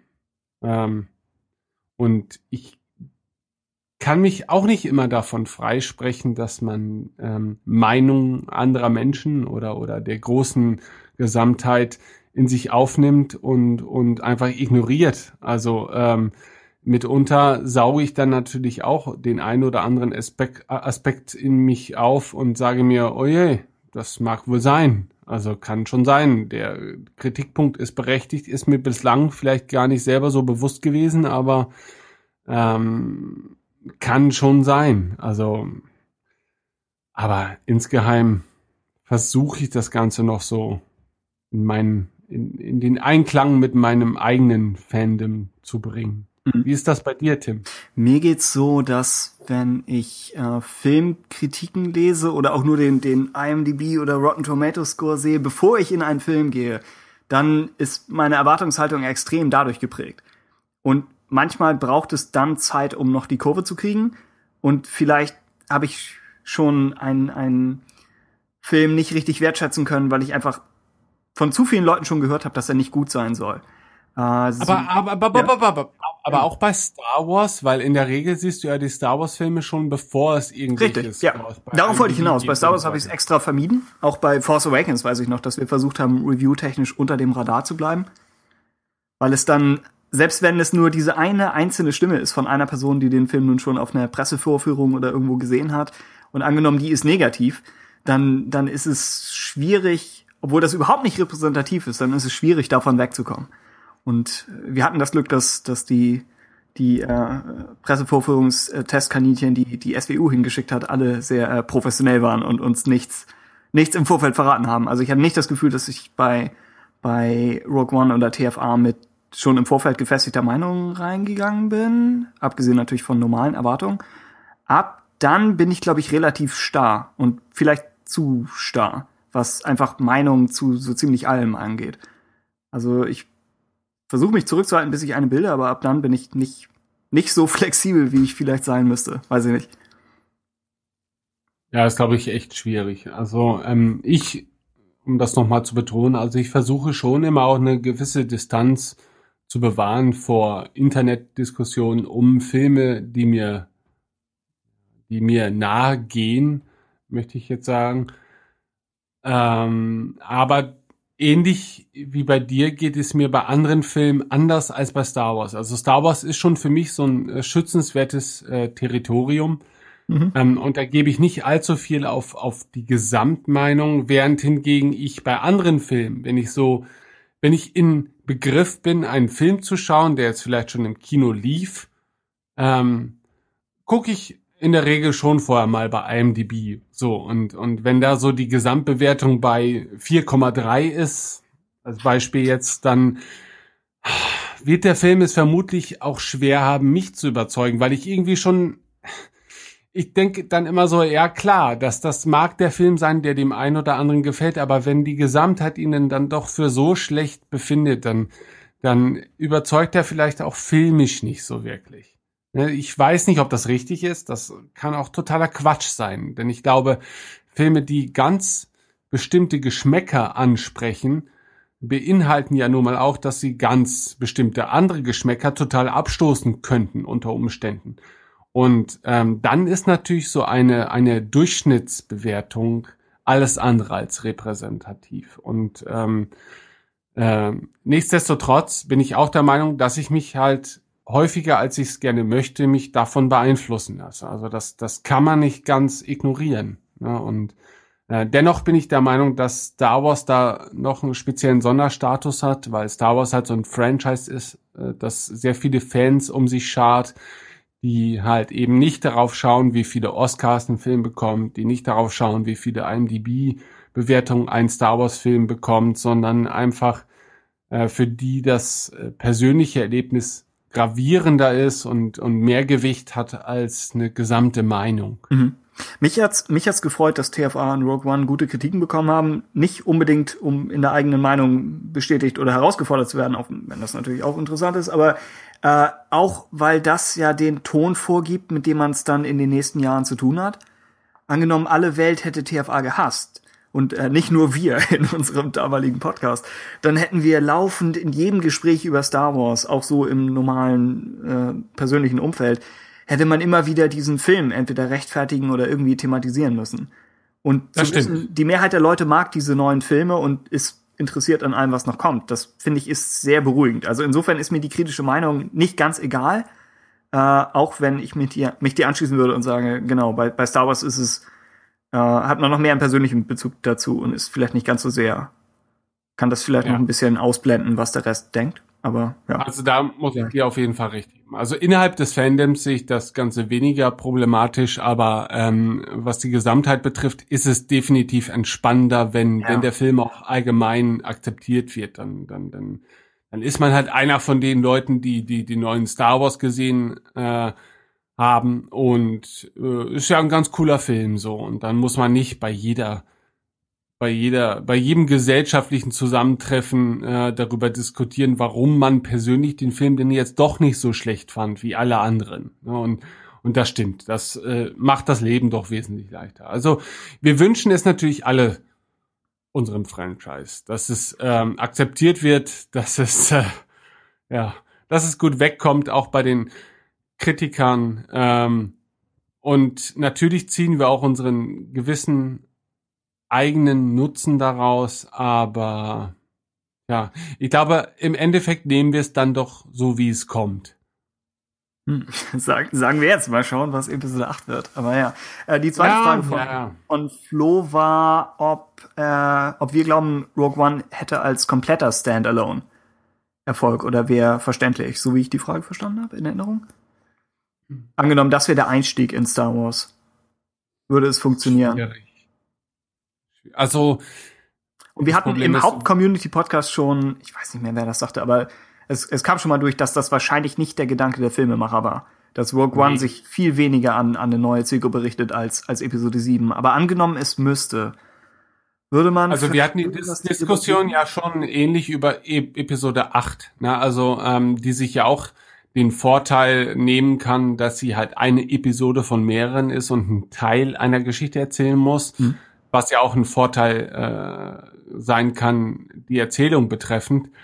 Ähm, und ähnlich sehe ich das bei Rogue One. Also ich kann mir schon vorstellen, dass wenn Rogue One jetzt so erschienen wäre, wie es erschienen ist, dass er durchaus schon erfolgreich sein könnte und dass er, wenn die Filme jetzt alle erst im Nachhinein erschienen wären, natürlich dadurch auch im Nachhinein Bedeutung gewinnt, wie es ja auch andere Star Wars Filme tun. Ja, auch andere Star Wars Filme gewinnen durch äh, weitere Filme oder auch Bücher oder das Expanded Universe im Generellen an Bedeutung und sind weitaus mehr als das, was sie ursprünglich ähm, zum Zeitpunkt des Erscheinens waren. Du meinst, angenommen, Episode 4 erscheint dieses Jahr im Winter. Ja, beispielsweise. Also mir käme dann vielleicht auch die Frage, ob Episode 4 denn noch so gut wegkommen würde, wie es äh, damals der Fall war. Und, und das ist natürlich auch schon wieder eine andere. Das hängt ja von so vielen Faktoren ab. Das hängt von völlig banalen Faktoren ab, wie, wie der Technik. Also klar, würde man E- Episode 4 mit der Technik von heute umsetzen, würde die Geschichte allein reichen. Und da bin ich mir auch als absoluter Fan mitunter nicht so sicher, ob, ob der Film nicht vielleicht zu einfach wäre, äh, weil er in dieser Einfachheit einfach hervorragend in den Zeitgeist damals gepasst hat. Aber ich weiß nicht, ob er heutzutage noch so in dieser Art und Weise funktionieren würde. Also da bin ich mir absolut nicht sicher. Und da entspricht vielleicht Rogue One eher dem Zeitgeist, auch wenn er erzählerisch vielleicht nicht so gut ist wie Episode 4. Ja, und Also- was, was wir angedeutet haben, dass, dass in der Charakterisierung vielleicht noch Lücken sind oder dass einige Figuren etwas undefiniert sind, das hat Episode 4 ja nun so gar nicht. Die Figuren sind vielleicht einfach, aber sie sind alle extrem klar gezeichnet. Also das genau, sie, sie, würde wahrscheinlich sie sind klar, klar gezeichnet, aber sie sind auch an sich ja einfacher. Also ähm, dort kommen viele Fragen einfach gar nicht auf, wenn man die anderen Filme nicht kennt. Mhm. Ja? Sondern man akzeptiert sie einfach als die, als die zweidimensionalen Märchenhelden, die sie innerhalb dieses einen Films noch sind. Sie werden ja erst durch die Folgefilme, äh, durch, durch, durch die Folgefilme mehr als das. Und äh, diesen Nachteil würde, glaube ich, Episode 4 heutzutage haben, weil man erstens andere Erwartungen an solche Filme vielleicht hat. Ähm, und zweitens ist das sehr schwer zu beurteilen, ohne das komplette andere als Episode 4, äh, was wir von Star Wars kennen, zu ignorieren. Ne? Weil wir einfach eben ja doch seit, seit äh, so vielen Jahren Fans sind, weil wir uns dann mitunter auch so viel anderes noch vorstellen können. Ne? Weil das Universum halt eben so viel Vorstellungskraft in uns allen ausgelöst hat. Und ich, ich weiß es einfach nicht. Also ich glaube nicht, dass Rogue One diese Vorstellungskraft in einem unbedarften Zuschauer erzeugen kann, wie es äh, Episode 4 seinerzeit konnte. Und das konnte es auch zu meiner Kindheit noch, weil auch in den, in den späten 80ern oder frühen 90ern war halt Episode 4 was Science Fiction angeht, immer noch relativ, äh, ja, zeitgemäß. Also, also da gab es jetzt nicht so viele Science-Fiction-Filme, die es besser verstanden haben, Welten zu erschaffen oder eine Fremdartigkeit zu erschaffen, in die man gerne eintauchen möchte. Hm. Heutzutage wäre, wäre das allein technisch natürlich viel, viel einfacher. Und ich weiß nicht, ob es da reicht, was Episode 4 halt eben macht. Hm. Ja, also ich, ich wäre echt optimistisch, was, was Episode 4 angeht, auch wenn, äh, ja, wenn es jetzt nicht mein, mein Lieblings-Star Wars-Film ist, ist es immer noch der Film, wo ich wahrscheinlich neben TFA am meisten Vertrauen, ja, einfach in den Film hätte, wenn du ihn wem neuen zeigst. Also selbst heute noch, muss Es- ich glauben. Ja, es, es kann ja auch total funktionieren. Also es muss ja nicht halt so dem Zeitgeist entsprechen. Also auch Pulp Fiction beispielsweise, als es rausgekommen ist, entsprach ja nicht unbedingt dem Zeitgeist. Aber es funktionierte halt in seiner Erzählweise und seiner, in seinem Stil halt irgendwie doch verdammt gut. Ne? Und, und ähm, Star Wars könnte dann in dem Sinne auch so ein bisschen das Pulp Fiction der Science Fiction sein. Ähm, indem es einfach Science Fiction auf die ganz klassische Art und Weise erzählt und das würde dann heutzutage eher vielleicht als Retro gelten, aber könnte natürlich dennoch sehr gut funktionieren. Also das Hm. ist, glaube ich, sehr schwer zu beurteilen. Ähm, ein, ein Problem, was einige sagten, dass hier John Carter hatte, als Disney das rausgebracht hat, dass weil die Vorlage auch die Vorlage für alle möglichen inzwischen populäreren Science-Fiction-Dinge äh, war, äh, denkt man, das Original wäre wenig einfallsreich. Aber man hat es einfach schon anderswo gesehen. Und dadurch wirkt der Film, also auf mich wirkt er extrem altmodisch, äh, bis auf vielleicht noch minimal die Machart. Aber das kommt einfach ja durch durch seine Stellung oder dadurch, dass man eigentlich ein, ein etwas aus der Vergangenheit nimmt und einfach ins Jetzt katapultiert und nicht mal eben den nötigen Kontext liefern kann. Ja. Ja, und vielleicht ist einfach, das ist halt so eine Sache, die, die lässt sich wahrscheinlich nicht nach einer Formel entwickeln. Also wenn du dir guckst, äh, wenn, wenn du dir anguckst, so die Herr der Ringe Filme haben auch 50 Jahre nach Veröffentlichung des Buches äh, filmisch geschafft, ähm, eine greifbare Welt zu schaffen. Aber da, da steckt natürlich auch ein ganzes äh, anderes Maß an Arbeit dahinter, als es beispielsweise bei anderen zeitgenössischen Filmen der Fall sein mag. Und, Und, stark modernisiert. Also Ja, selbstverständlich. die- Stark ja. modernisiert, aber der Kern ist ja dennoch ein Konstrukt, das in, in Jahrzehnten entstanden ist. Also das ist nicht mal eben so aus dem Ärmel äh, geschüttelt worden. Und Ja, ich meine, die Adaption ist, ist modernisiert worden. Aber klar, wenn, wenn die Geschichte selbst nicht funktionieren würde, dann hätte die Adaption überhaupt Ja. nichts zum Arbeiten gehabt. Um, um kurz nochmal zu Flo's Frage zurückzugehen, angenommen, du zeigst Rogue One jemandem, meine Sorge wäre, ob man versteht, was die Rebellion ist. Ich denke, dieser Anfang von Episode 4, so einfach er auch ist, dass du Rebellen gegen Imperium hast oder dieses winzige Rebellenschiff gegen den riesigen Sternzerstörer, das erklärt so viel und Rogue One hat das nicht und steigt sofort in ein persönlicheres Drama ein, was für normale Star Wars-Fans völlig, völlig Sinn macht. Aber angenommen, du guckst wirklich nur Rogue One als deinen allerersten Star Wars-Film, dann könnte ich mir vorstellen, dass du die Rebellion nicht sofort einschätzen kannst. Zum einen, was die Stärke angeht, das hatten wir auch im, im Haupt-Community-Podcast thematisiert. Und zum anderen auch so, was die Gesinnung betrifft. Gerade weil du siehst, Saw Gerrera ist ein bisschen zwielicht und dann hast du ja auch innerhalb der Rebellion selbst einige Typen, die ein bisschen antagonistischer gezeichnet werden. Gleichzeitig sind sie ja aus Jins Perspektive alle Feinde. Das das heißt, jeden ja, das, so diese Wendung zu kriegen. Sobald du in Akt 3 bist, ist, glaube ich, alles klar. Aber ich könnte mir vorstellen, dass der Einstieg in den Film schwieriger Der. Einstieg ist schwierig, weil er schon irgendwie ja damit spielt, dass das äh, beim Zuschauer ein gewisses Vorwissen herrscht, was so die grundsätzlichen Verhältnisse Ja. des Universums belangt. Und, und das- es baut darauf auf und es erklärt halt sehr wenig. Dass die Rebellion bedrohlich wirkt auf Jin, ist eigentlich ein Trick, den der Film macht für uns Star Wars-Fans. Dass sie uns die Rebellion aus einem anderen Winkel zeigen. Genau, so als Neulinge damit komplett vor den Kopf stößt. eigentlich. Ja. Aber für den, der jetzt neu einsteigen würde, wäre es ja gar kein Gegensatz, sondern äh, für den wäre das der Erstkontakt mit der allgemeinen Situation und dann muss man sich halt wirklich die Frage stellen, reicht das, was Rogue One darstellt? Und da hast du wahrscheinlich recht, es reicht wahrscheinlich so gesehen nicht. Aber äh, das ist auch natürlich eine müßige Diskussion. Also wir leben nun mal in der Welt, in Genau. der wir sind. Und in der Welt, in der, der wir sind, ist es halt eben nun mal der erste Spin-off-Film äh, in einer Reihe von vielen Star Wars-Filmen. Und ähm, mit dieser mit diesem Umfeld, in dem er sich zurechtfinden muss, finde ich, funktioniert er halt dann eben doch besser, weil man ihm diese Kritikpunkte oder diese diese Aufgaben nicht auferlegen muss. Und das ist eben auch, glaube ich, die Perspektive, die wir für die Zukunft für Star Wars Franchise haben sollten. Ähm, natürlich kann man jeden Film ins Kleinste sezieren und, und diskutieren, als wäre es der einzige Star Wars Film, den es halt gibt. Aber dieser Maßgabe sollten sich die Filme irgendwann halt nicht mehr stellen dürfen, weil das kann nicht das Prinzip hinter Star Wars sein, dass jeder Film für sich funktionieren muss weil dann dann brauchen wir dieses Ganze nicht. Dann brauchen wir keine Spin-off-Filme, weißt du? Dann dann hätte man das Drehbuch einfach nehmen sollen und es Star Warriors nennen sollen und eine ganz eigene äh, Geschichte Mhm. erste äh, erstellen sollen. Also also wie gesagt, es, das Ganze profitiert ja davon, dass es Teil eines Ganzen ist und das kann es eben nur dann, wenn es auch darauf aufbaut, dass ein dass eine Schnittmenge der Zuschauer auch eben irgendwie begriffen hat, was das Ganze ist. Andererseits, also ich stimme zu, aber andererseits könnte ich mir beim Han Solo Spin-off vorstellen, ohne irgendwas davon gesehen zu haben natürlich, aber dass das der Standalone unter den Standalone wird, weil da brauchst du wirklich keinerlei Blick auf die politische Situation der Galaxis, weil wir wissen nur, Han versucht drunter hinwegzutauchen.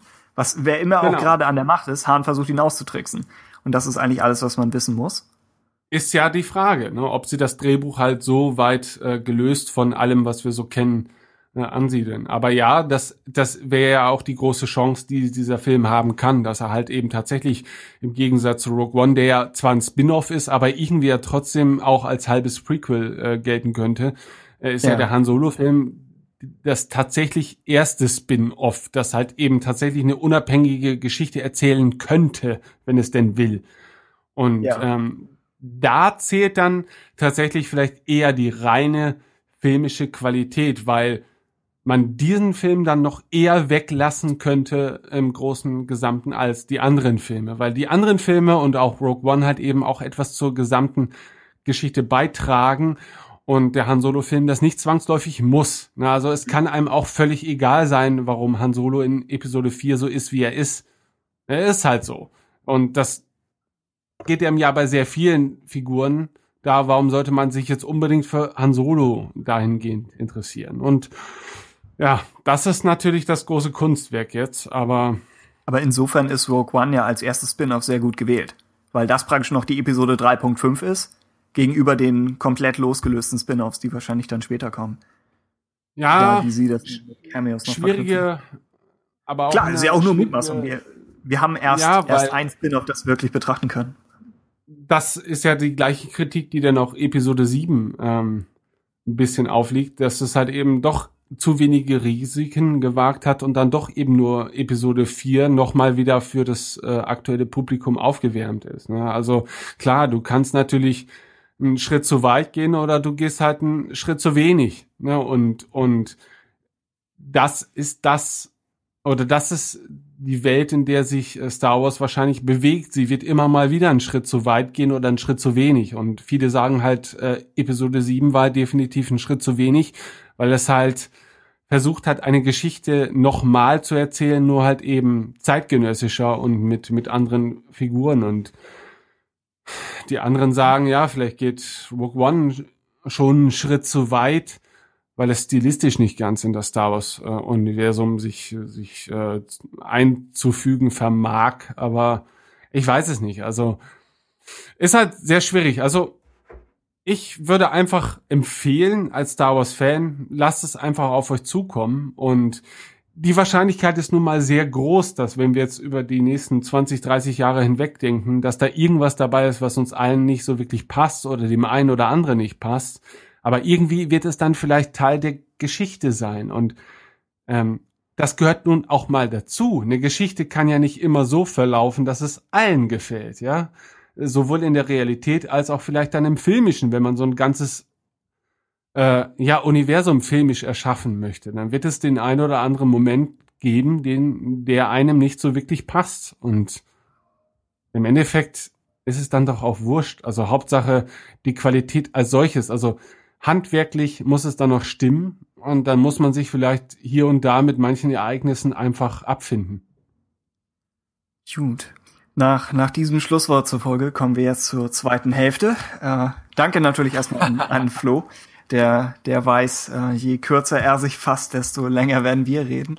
Äh, aber wir werden jetzt praktisch das, das imaginäre Mikrofon wieder zu euch zurückgeben. Nämlich haben wir euch ja die letzten Folgen über immer gebeten, äh, uns eure Meinung zu Rogue One zu schreiben. Und wir versuchen das, ähnlich wie wir das damals mit den Star Wars Origin Stories gemacht haben, versuchen wir die schon komplett und als Texte wiederzugeben. Äh, wir haben uns nur erlaubt, sie zumindest etwas runter zu kürzen, weil sich einige Dinge dann ja auch wiederholen oder äh, einige Dinge sind fast schon sehr detailliert, um sie nur in Audioform wiederzugeben. Äh, also wenn ihr die Komplettversion lesen möchtet von vielen Dingen, dann schaut vielleicht einfach nochmal in die jeweiligen Artikel auf der Website. Ansonsten würde ich den Anfang machen mit einem neuen Hörer namens Weihrauch der uns geschrieben hat. Er schreibt, er oder sie, äh, über Rogue One wurde schon viel gesagt, bei dem ich mitgehe. Ich schwanke auch noch sehr, wie mir der Film gefällt. Grundsätzlich aber doch schon mal sehr. Der Film hatte gute Ansätze und ich dachte, man bekommt nun mal einen guten Blick hinein in die Rebellion, wie zerrissen sie doch im Grunde ist. Und dass sie eben nicht nur eine gute Seite hat. Gerade Mon Mothma wurde für mich ganz anders dargestellt. Sie hat sich zurückgenommen, wirkte zu passiv und hatte nur ein wissendes Lächeln übrig, als sie erfuhr, dass ein kleiner Haufen Scarif angriff. Vielleicht sollte das nur eine unreife Mothma zeigen, die in Rückkehr der Jedi-Ritter dann später resoluter auftritt. Kann aber auch sein, dass ich in ihr mehr sehe, als damals war. Jedenfalls kam sie so rüber. Die Rebellen, hier hätte man vertiefen müssen, Gräben aufreißen innerhalb der Rebellenallianz und das Team Jin, Cassian, Turret richtig formen, bis letztendlich Jin oder das Team zur flammenden Rede ausholt. Die Rede von ihr im Film hat mich nicht so sehr bewegt, wie sie es hätte müssen. Auch der Tod aller Figuren ging wenig ans Herz, weil sie als Gruppe insgesamt nicht wirklich funktioniert haben. Ich dachte von der ganzen PR im Vorfeld, dass der Film genau von diesem Gruppenbund erzählt. Kurioserweise empfand ich es als schade, als der Druide zerstört wurde. Eigentlich sagt das viel über die Charakterentwicklung der Personen aus. Es war mutig und konsequent, dass alle sterben. Man ist bei solchen Drehbuchentscheidungen hin und her gerissen. Dennoch fand ich es stimmig. Im Film kam es, kam es sehr gut raus, dass jeder Rebell seinen Anteil an dem Fakt, die Pläne des Todessterns konnten gestohlen werden hatte. Denn genau dieser Satz fiel in der Ursager gefühlte zwei bis dreimal, ohne dass je konkretisiert wurde, wie viele Opfer auf dem Planeten und im Orbit und Schicksale mit dieser Tat verbunden waren. Das in seiner Gänze war dann wieder großes Drama. Dennoch wurde sehr viel Zeit im ersten Teil mit der Story um Saw Gerrera vergeudet. Was sollte dieses Gedankenmonster? Das hatte doch keine Konsequenz für den Film, hätte man in einem Satz sagen können. Interessanter wäre es doch gewesen, wenn K2SO und Bodhi aneinander geraten wären, beziehungsweise der Fokus auf die Gruppenbildung gelegt worden wäre. Hätte, müsste, könnte, egal. Trotzdem oder dennoch bleibt ein fader Beigeschmack. Wäre die erste Hälfte so gut wie die zweite geworden, hätten wir einen genialen Star Wars Film bekommen. Eine Sache noch, ohne das große Genderfass zu öffnen, ich hätte mir für die Gruppendynamik eine Frau oder ein weibliches Wesen mehr gewünscht. Ich bin ein großer Fan von Aliens, die ja auch in rauen Mengen im Star Wars Universum auftreten und Chewbacca, Yoda, Jar Jar Binks wird hier nicht betrachtet und die Mon Calamari beweisen, dass man diese Masken ernst nehmen kann und sie für echt hält. Auch hier wurde in den Trailern mehr suggeriert. Pao, Bistan und Morov sieht man nur bis gar nicht im Hintergrund agieren. Gerade hier hätte ich mir das weiße, genial designte Morov-Design vielleicht als weibliche Kampfamazone gewünscht. Von der Optik her passen sie wunderbar in die Star Wars-Welt, aber als wirkliches Gruppenmitglied hätte ich mir Morov als Ersatz für Base Merbus vorstellen können. Letztendlich hat Disney viel Mut bewiesen und ich ziehe meinen Hut vor den Verantwortlichen. Ein gesundes neues Jahr euch wünscht uns Weihrauch. Ja, vielen Dank an dich, Weihrauch, und für dich natürlich das Gleiche. Ähm, mit vielen Dingen gehe ich konform, mit einigen mhm. nicht. Also ich fand jetzt Mon Mothma wenig problematisch im Film und ich fand es auch nicht, ich empfand ihr Lächeln nicht als wissendes Lächeln, dass hier so eine kleine Flohmarktgruppe da versucht, Scarif zu attackieren, sondern eher als ähm, als Erlösung und und als die Erkenntnis darüber, dass wir jetzt in einer Situation äh, stehen, in der wir tatsächlich handeln müssen und das äh, passt ihr auch ganz gut in den Kram, glaube ich. Und so habe ich es eher betrachtet. Äh, was die anderen Sachen angeht, okay, was das Gender-Fass betrifft, ähm, ich glaube, diese Gender-Thematik hatten wir auch schon öfters im Rahmen des Podcasts, aber nicht jeder hat natürlich jede Folge gehört. Also ich finde, wann immer es der Story dienlich ist, ähm, finde ich es okay ähm, und darüber muss auch gar nicht diskutiert werden. Und ich glaube, innerhalb von Disney, äh, Disney wird auch, glaube ich, gar nicht so viel darüber diskutiert, ob jetzt eine Frau oder zwei Frauen oder keine Frauen stattfinden sollte, sondern es sind einfach nur Charaktere. Und zufällig sind es dann halt Frauen oder Männer. Ähm, ich könnte mir durchaus mehr weibliche Charaktere in Rogue One vorstellen. Ähm, kann aber auch akzeptieren, dass es halt jetzt nicht mehr sind. Es ist halt so, das ist der Lauf der Dinge innerhalb dieser Geschichte. Und äh, ich, also mir fällt es halt immer sehr schwer, das an bestimmten Kriterien festzumachen, weil man hat sich jetzt dafür entschieden, dann ist es halt so. Genauso kann, kann man natürlich dagegen argumentieren und sagen, okay, es hätten aber vielleicht mehr weibliche Charaktere sein müssen. Okay, natürlich, das hätte auch sein können. Äh, Aber äh, aus der Perspektive hätte man auch sagen können, ja, warum sind es denn so viele weibliche? Vielleicht wäre das Gleichgewicht eher in eine andere Richtung an, anzusiedeln. Also von daher finde ich es immer sehr schwierig, da äh, die richtige Antwort drauf zu finden. Aber wie gesagt, es hätte mich weder in die eine oder in die andere Richtung gestört. Mhm. Ich überlege gerade, angenommen, angenommen, äh, Sheila hätte überlebt statt Saw. Vielleicht wäre wäre das noch interessanter gewesen. Ich meine, so haben sie die Dynamik mit, mit Jin und zwei Vätern und waren wahrscheinlich darauf aus. Ja. Alternativ klar im Team. Ich glaube, bei, bei Base und Chirrut wollten sie auch diese Odd-Couple-Dynamik, die auch traditionell dann eher zwischen zwei Männern ist, die es aber nicht sein müsste, klar. Ich glaube, sie wollten nur speziell auf diesen Trope hinaus. Was nicht wirklich eine Entschuldigung ist, aber ich glaube, da, daher kommen sie. Also ich glaube, es ist nicht, nicht, äh, ja, nicht, nicht bewusst gegen irgendwas gemacht. Aber ja, also ich, ich würde mich prinzipiell anschließen. Ich sehe aber keine Lösung, außer man opfert andere Dinge, was man ja vielleicht hätte tun sollen. Und Star Wars ist ja dann auch die Geschichte, die ähm, äh, viele verschiedene Kulturen irgendwie integriert, also viele fiktive Kulturen und und ähm, da mag es ja mitunter auch ähnliche, ähnlich differenzierte Regelungen geben wie auch in unserer Welt. Ja, also ähm, auf der einen Seite hast du ja auch in dieser Welt, in der realen Welt, den Eindruck, dass die das Thema Gleichberechtigung schon sehr weit vorangeschritten ist. Und dann gibt es andere Regionen oder Kulturen oder Denkweisen, in denen das überhaupt noch nicht stattgefunden hat. Und äh, wenn du die, ja, wenn du die gesamt äh, übergreifend darstellen willst oder übertragen willst in vielleicht ein fiktives Medium, dann äh, berücksichtigst du das vielleicht letztendlich auch. Und das, das kann ja durchaus auch förderlich sein. Also man, wenn man darstellt, dass alles gut ist, dann ist das ja vielleicht auch das falsche Signal, sondern äh, vielleicht muss man ja auch ganz einfach aufzeigen, dass, dass manche Dinge vielleicht ja auch ja bewusst ähm, nicht genau, nicht ganz richtig laufen. Es gibt doch auch die Diskussion um das Slave Layer Kostüm oder sowas, Mhm. ja, wo dann irgendwann mal selbst Ca- Carrie Fisher äh, gesagt hat, ja, okay, was wollt ihr denn? Ähm, es wird doch vielleicht halbwegs vernünftig im Rahmen der damaligen Möglichkeiten dargestellt, dass sie sich auch nicht besonders wohl fühlt und dass sie auch noch die Kreatur tötet, die ihr dieses Kostüm angelegt hat. Also was will man da noch mehr aussagen? Ne? Und, und ähnlich sehe ich das eigentlich auch. Also ähm, man kann natürlich mit dem Finger drauf zeigen und sagen, hier, wir haben hier fünf weibliche Hauptfiguren und nur drei männliche, weil äh, auch äh, weibliche Charaktere können natürlich die Helden sein und die Hauptfiguren. Ähm, aber ich finde, diese Diskussion ist halt deswegen müßig, weil wir haben jetzt schon das neue Star Wars Franchise, wie wir es jetzt kennen, seit äh, The Force Awakens, wird beherrscht von zwei weiblichen Hauptcharakteren.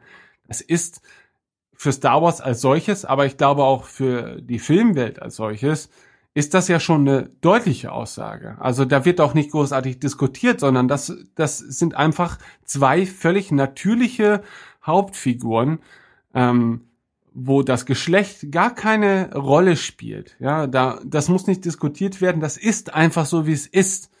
Und ich finde, dann muss man auch nicht darüber diskutieren, ob jetzt drei oder fünf oder eine äh, der Nebencharaktere oder sonstigen Charaktere männlich oder weiblich ist. Also äh, ich denke, Star Wars muss sich da als Franchise äh, nichts vorwerfen lassen. Also da ist man doch schon relativ unbeeindruckt von, von irgendwelchen Geschlechterdebatten. Okay. Äh, ansonsten würde ich mich Weihrauch noch anschließen, was äh, die Rede angeht, von der ich irgendwie auch noch gehofft hatte, dass sie, dass sie mich mehr mitnimmt. Und Ja, sie wirkt halt so ein bisschen aufgesetzt, so wie die Einleitung zum äh, letzten Akt. So nach Und- dem Motto, jetzt muss es auch irgendwie in Fahrt kommen. Ja, und ich weiß nicht, ich, ich werde versuchen, in der nächsten Folge äh, Christoph drauf anzusetzen. Irgendwie finde ich, dass das Thema Hoffnung im Film noch komisch entwickelt wird, dafür, dass es so speziell und so zentral ist.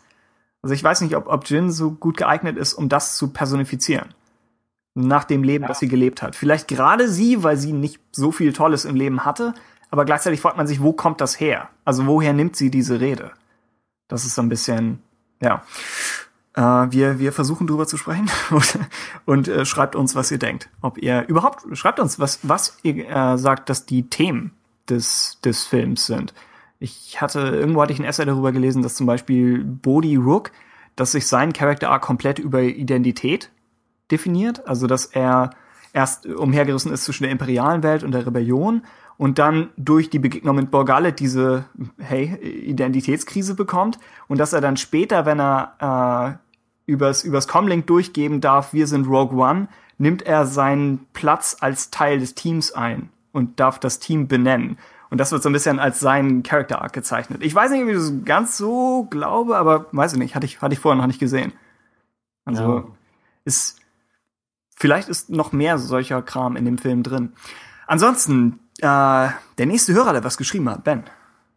Ziggy Stardust. Yep. Oh, lang lebe David Bowie. Oh ja, Naja. Äh, er schrieb, Tarkin war für mich eindeutig als CGI zu erkennen. Aus dem Uncanny Valley sind wir noch nicht ganz raus. Dennoch finde ich die Entscheidung, ihn so umzusetzen, gut.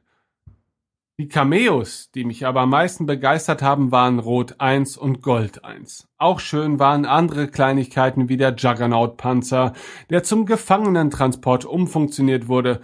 Ebenfalls schön, dass mit Vaders Schloss auf Mustafa sowohl die Prequels als auch unbenutzte Ideen von Ralph McQuarrie, letzteres war ja schon bei The Force Awakens der Fall, eingebunden wurden.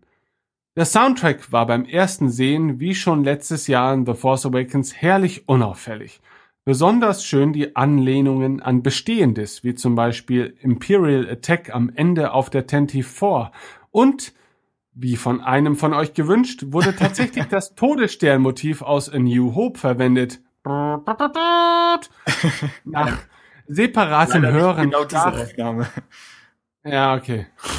Nach separatem Hören stach die Musik beim zweiten Mal deutlich mehr heraus. Visuell ist der Film wirklich beeindruckend. Der Todesstern wirkt tatsächlich gigantisch. Ich mag, wie auf Jeddah zwischen dem Auftauchen und dann Abfeuern der Station und dem Geschehen in Source Basis hin und her geschnitten wird. Tatsächlich finde ich auch sehr, sehr gut. Ähnlich über Scarif, der Kampf neigt sich dem Ende zu und auf einmal taucht der längst aus den Gedanken der Zuschauer verdrängte Todesstern auf. Keine unnötigen Effekte, keine aufdringliche Musik, er ist einfach da. Atemberaubend, obwohl die Einstellung ja bereits aus den Trailern bekannt war. 3D lohnt sich gar nicht. Die Schlachten sehen in 2D deutlich besser aus. Warum eigentlich kleiner Stern? Was spricht gegen Sternenstaub? Passt besser als Decktitel für das Projekt. Okay. Äh, bevor du kommst, ich möchte, bevor ich es nämlich vergesse, kurz darauf eingehen. Also tatsächlich mochte ich kleiner Stern. Ähm, hab, also hab rein tendenziell auch überhaupt nichts gegen Sternenstaub. Aber immer wieder, wenn ich diese Hologramm-Szene vor mir sehe, ähm, wenn äh, Jin kleiner Stern genannt wird, ah, dann, dann muss ich schon schlucken. Also ich finde das irgendwie, irgendwie wirkt es greifbarer als Sternenstaub. Für mich. Also das mag an dem deutschen Sprachgebrauch liegen. Ich weiß es nicht genau. Aber es wirkt für mich äh, irgendwie natürlicher. Äh, des Weiteren ähm, stimme ich Ihnen in Sachen Soundtrack zu. Also habe ich ja bereits letztens im, im eigentlichen Hauptpodcast erwähnt, dass ich den Soundtrack wirklich genial finde. Also ähm, gibt es für mich gar nichts dran zu meckern. Und äh, natürlich die Cameos sind toll von äh, Rot 1 und Gold 1. Ähm, habe ich noch was vergessen? Ich würde noch den, den Punkt hervorheben, den, den Siggi da bringt. Über die beiden Einsätze des Todessterns, die tatsächlich viel flacher gespielt werden, als man müsste. Dafür, dass es die ultimative Wache, Waffe im Film Ja. ist, ist, sind beide Auftritte sehr, ja, ohne, es gibt diesen Soundcue, aber den gibt es in der Tarkin-Szene und ansonsten ist der Todesstern einfach da Und wenn er schießt, ist, ich glaube, im ersten Fall noch nicht mal der, der Soundeffekt dabei, sondern wir sind noch in Nee. der Jin-Szene drin. Also, es ist, ja, ziemlich interessanter Einsatz.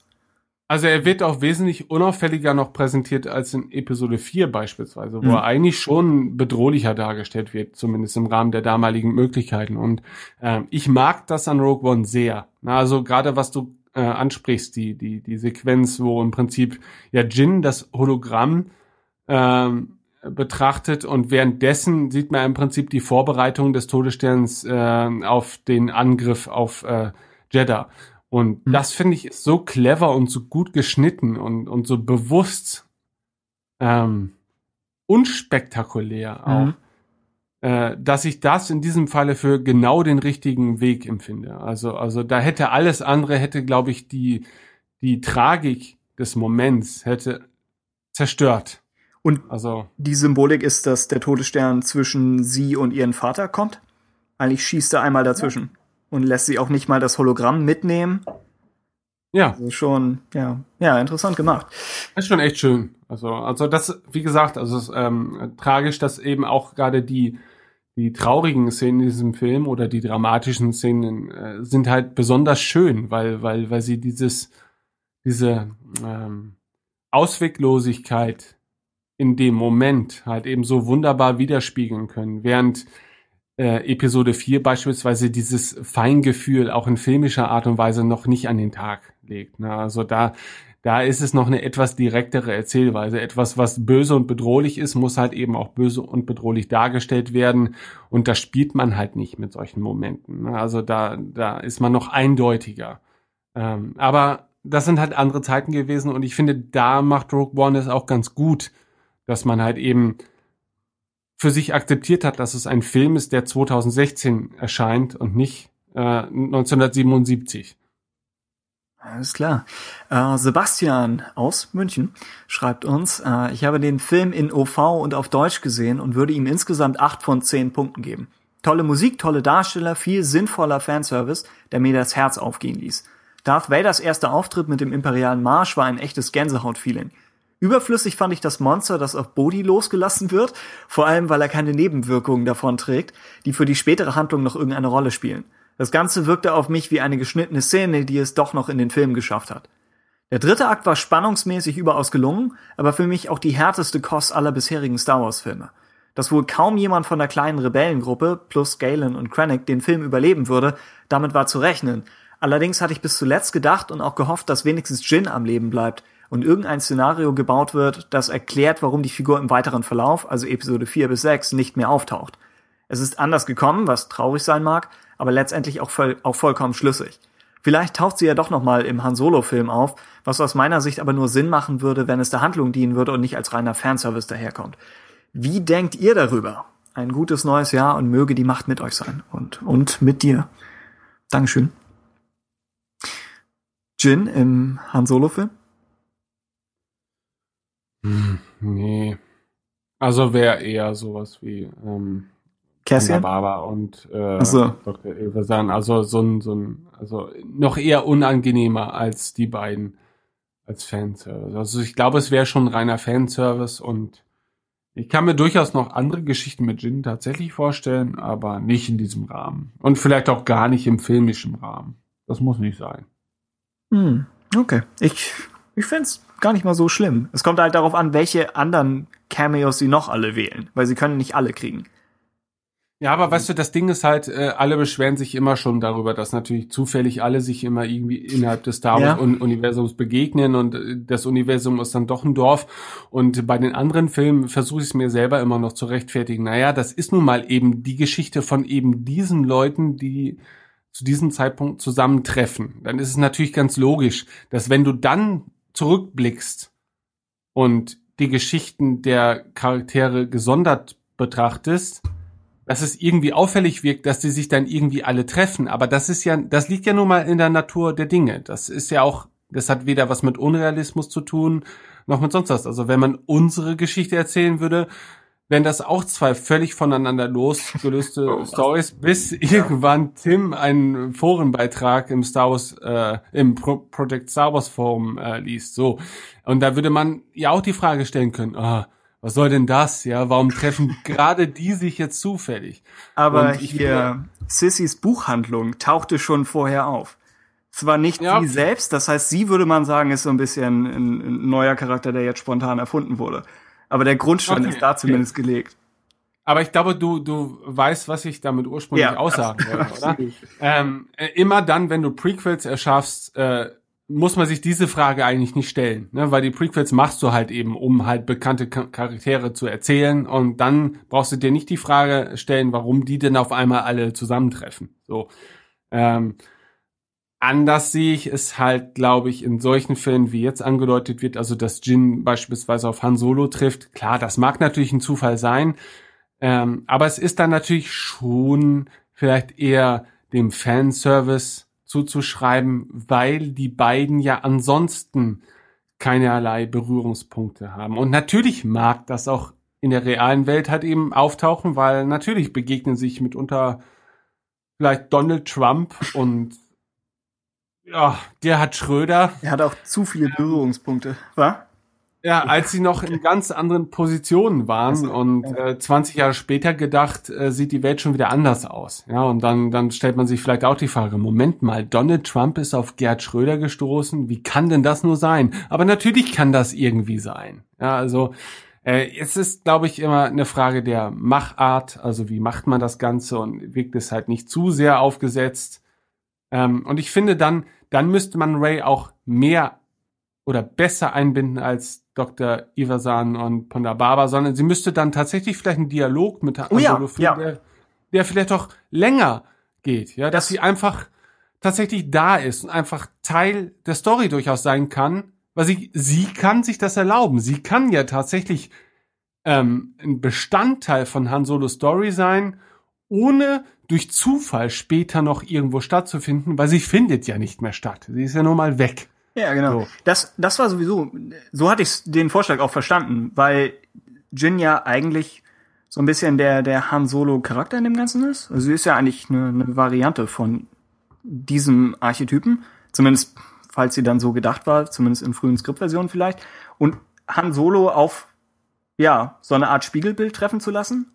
Nur und diese beiden Figuren in Jung zu sehen und zu wissen, ihr macht gleich einen ähnlichen Character Arc durch in den nächsten Filmen, aber sie führt's in den Tod und er lebt weiter. Weiß ich nicht. Vielleicht wäre es interessant, die beiden so in einer Sequenz des Films zu sehen. Das stimmt, das stimmt. Ja. Also ja, Ja. ist schon erstaunlich, wie, wie man seine eigene Meinung im Verlaufe seines so. eigenen Selbstgespräches irgendwie änd- ändern kann. Aber ja, die, diese Möglichkeit halte ich dann tatsächlich für gar nicht mal so unattraktiv. Aber es okay. kann auch schief. Wollen wir Oh ja. weiterkommen zum Alles Manfred? klar, alles klar, ja. Okay. Manfred, ist Mhm. das mein Turn oder dein Turn? Ich glaube, du bist die offizielle Stimme von, von Manfred ab jetzt. Hast du es äh, einfach nur kopiert und eingefügt? Äh, teilweise kürze ich immer so ein bisschen Sachen raus. Aber Rouge One ja. Oh ja, ja, ja, ja, das, Apokalypse, genau. Trifft die glorreichen Sieben. An sich muss man sagen, dass man genau das bekommen hat, was der Trailer verspricht. Coole Action und kantige Charaktere. Was die emotionale Tiefe angeht, kommt da nicht an Abrahams Erwachen der Macht heran, was mich zwar im ersten Moment etwas traurig gestimmt hat, was aber im Nachhinein okay ist, da ja Rouge One kein eigentlicher Saga-Film ist. Als ich im Vorfeld erfahren habe, dass Tarkin auftauchen soll, war ich sehr skeptisch und hatte etwas Angst, dass es lächerlich wirken könnte, war aber überrascht, dass es so gut funktioniert und top aussieht. Natürlich haben wir uns gefreut, Darth Vader zu sehen, aber bilde ich mir das nur ein, dass hier irgendetwas nicht hundertprozentig passt. Was ich meine ist, bei der Nahaufnahme von Vader kam es mir so vor, als ob die Proportionen von Helm zum Rest irgendwie nicht richtig stimmen. Auch der Kragen sah irgendwie komisch aus. Auch sein Alleingang am Schluss gegen die Rebel Trooper mit dem Lichtschwert war zwar schön anzuschauen, hätte es aber nicht gebraucht, nur um ein Lichtschwert im Film zu zeigen. Auch wenn die Macher in puncto Dramatologie meines Erachtens den Bogen gegen Ende des Films etwas überspannt haben, James Bond-mäßiges Rumklettern, um an die Pläne zu kommen, Radarschüssel mit Hand ausrichten von einer Plattform aus, ist ein großartiger Film dabei herausgekommen. Dass unsere sieben Helden alle dabei draufgehen, ist zwar sehr traurig, gerade von unserem blinden Halbjedi mit seinem Kumpel hätte ich gerne mehr gesehen, aber es rundet den Film ab. Auch wenn es seltsam klingt. Es fühlt sich richtig an, dass es genauso endet. Ja. Hm. Ähm, kann ich auch in, in groben Zügen eigentlich nachvollziehen, wie er sich da fühlt, äh, angesichts zu diesem Film. Ähm, Darth Vader hatten wir auch schon öfters jetzt die Diskussion, ja, der Hals ist ein bisschen dicker, weil der Darsteller einfach auch einen dickeren Hals hat. Und, und Zack. ja. Okay. Ja, ja. Äh, man das- konnte es nicht über CGI lösen, diesen Hals ein bisschen dünner zu kriegen. Ich glaube, sie haben meine, also meines Wissens nach haben sie einige Dinge mit CGI noch im Nachhinein gelöst, ohne Szenen neu zu drehen. Also es wurde doch in einem der Trailer so ähm, hervorgehoben, dass sein, sein Hals sozusagen, dieses Halssegment so absteht vom Rest des Kostüms. Mhm. Ja, es stand einfach ab wie, wie eine Maske halt eben. Mhm. Und ich bin der Meinung, dass man im Film exakt die gleiche Szene sieht wie im Trailer, nur dass sie irgendwie den Helm fixiert haben am Umhang oder so, dass es halt nicht mehr so auffällt. Also das haben sie wohl nachträglich gemacht und und äh, das stimmt mich mutig, weil das heißt tatsächlich diese Leute sind auf Reddit oder auf sonstigen Diskussionsplattformen und kriegen das schon irgendwie auch mit. Die sind nicht ganz so abgehoben ne, und äh, haben das zumindest dann auch als als notwendiges Übel erachtet, da vielleicht noch eine Anpassung vorzunehmen. Weil Darth Vader ist natürlich schon, es ist halt so ein Reizthema. Ne? Wenn es da verboxt, dann hast du Probleme, glaube ich. Aber gemessen Würde auch ein daran, imperialer Offizier sagen. Darth Vader, klar, klares Reizthema. ja, aber ich finde gerade gemessen daran ist die Kritik ja an ihm noch relativ verhalten. Also äh, der große Tenor ist ja, glaube ich, schon, dass das, was wir an Darth Vader ähm, ähm, aus diesem Film ziehen können, durchaus eher spektakulär oder positiv oder gut ist. Mhm. Und, und die viele Diskussionen, die vorab existierten, äh, in, in Form von Trailer-Diskussionen und so weiter, dass irgendwas an ihm nicht stimmt.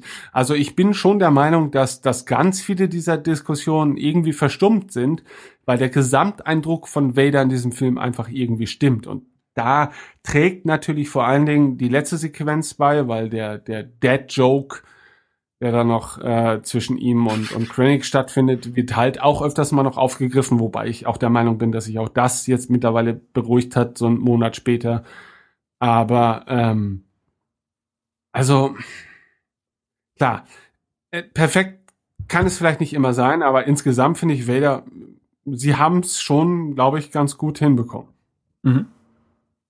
Okay. Äh, Chris Aaron schreibt uns. Also mir hat der Film sehr gut gefallen und im Gegensatz zu Episode 7, bei dem ich mich bei jedem weiteren Ansehen mehr ärgere, ne, gefällt mir Rogue One mit jedem weiteren Mal besser. Ich habe ihn jetzt auf Deutsch und Englisch und in 2D und 3D gesehen und tatsächlich fand ich vor allem Leia in 3D schlechter. Ich fand es aber trotzdem schön, dass sie sie gezeigt haben. Tarkin war über weite Strecken sehr gelungen. Seine Größe hat mich ein wenig gestört und die englische Stimme war schon deutlich besser als die deutsche. Ich verstehe auch nicht, warum Vader schon wieder eine andere Stimme hat. In Episode 3 und Rebels war es doch reiner schöner und ich fand ihn gut. Vielleicht hatte er keine Zeit oder man wollte mit dem neuen Sprecher näher an 4 dran sein. Der Opening Crawl hat mir nicht gefehlt, aber ich bin der Meinung, dass die Spin-offs den Crawl trotzdem verwenden könnten. Bei den Videospielen, vielleicht das, was den Spin-offs früher in visueller Hinsicht am nächsten kam, hat man auch immer den Opening Crawl gehabt und es war okay. Ich bin mir auch nicht sicher, ob sie da konsistent bleiben oder ob es Spin-offs mit Lauftext in Zukunft geben könnte. Bei der Schrift vom Titel hätte man einfach dieselbe wie auf dem ganzen Promomaterial nehmen sollen.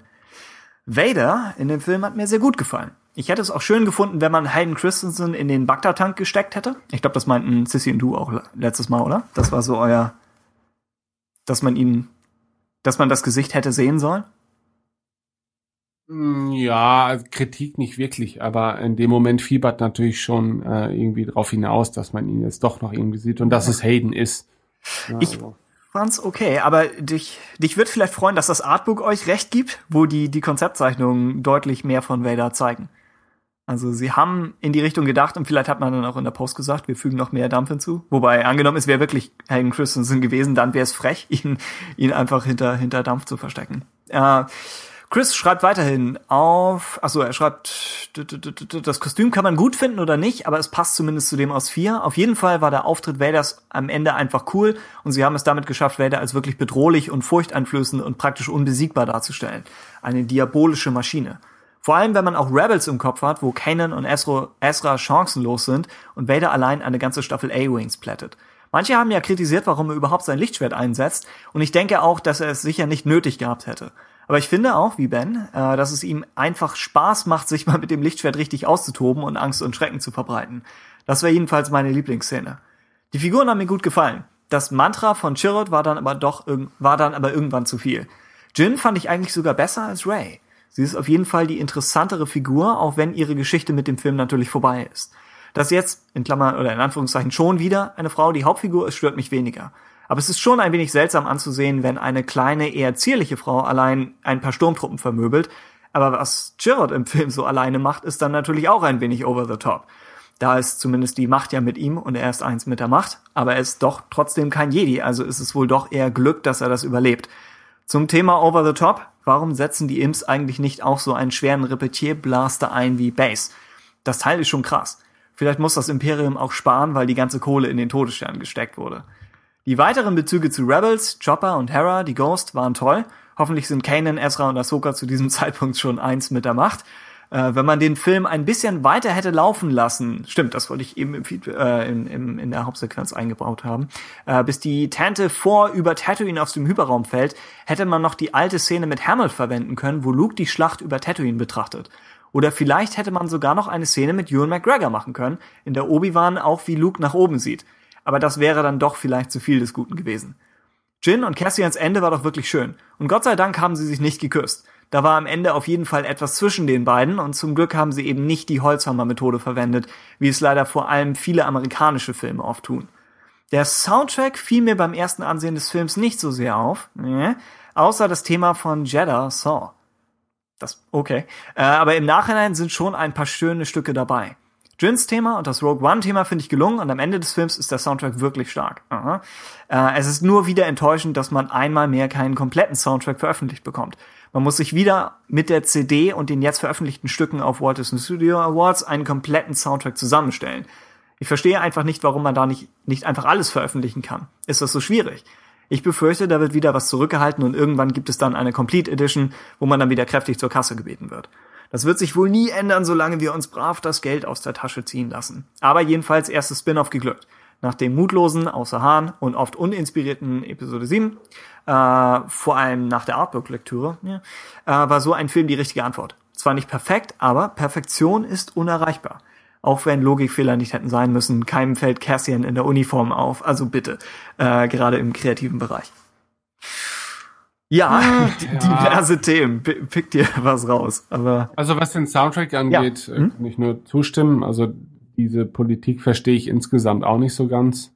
Äh, mag natürlich sein, dass es da auch, was so die Oscar-Reglementarien angeht, bestimmte Vorschriften gibt.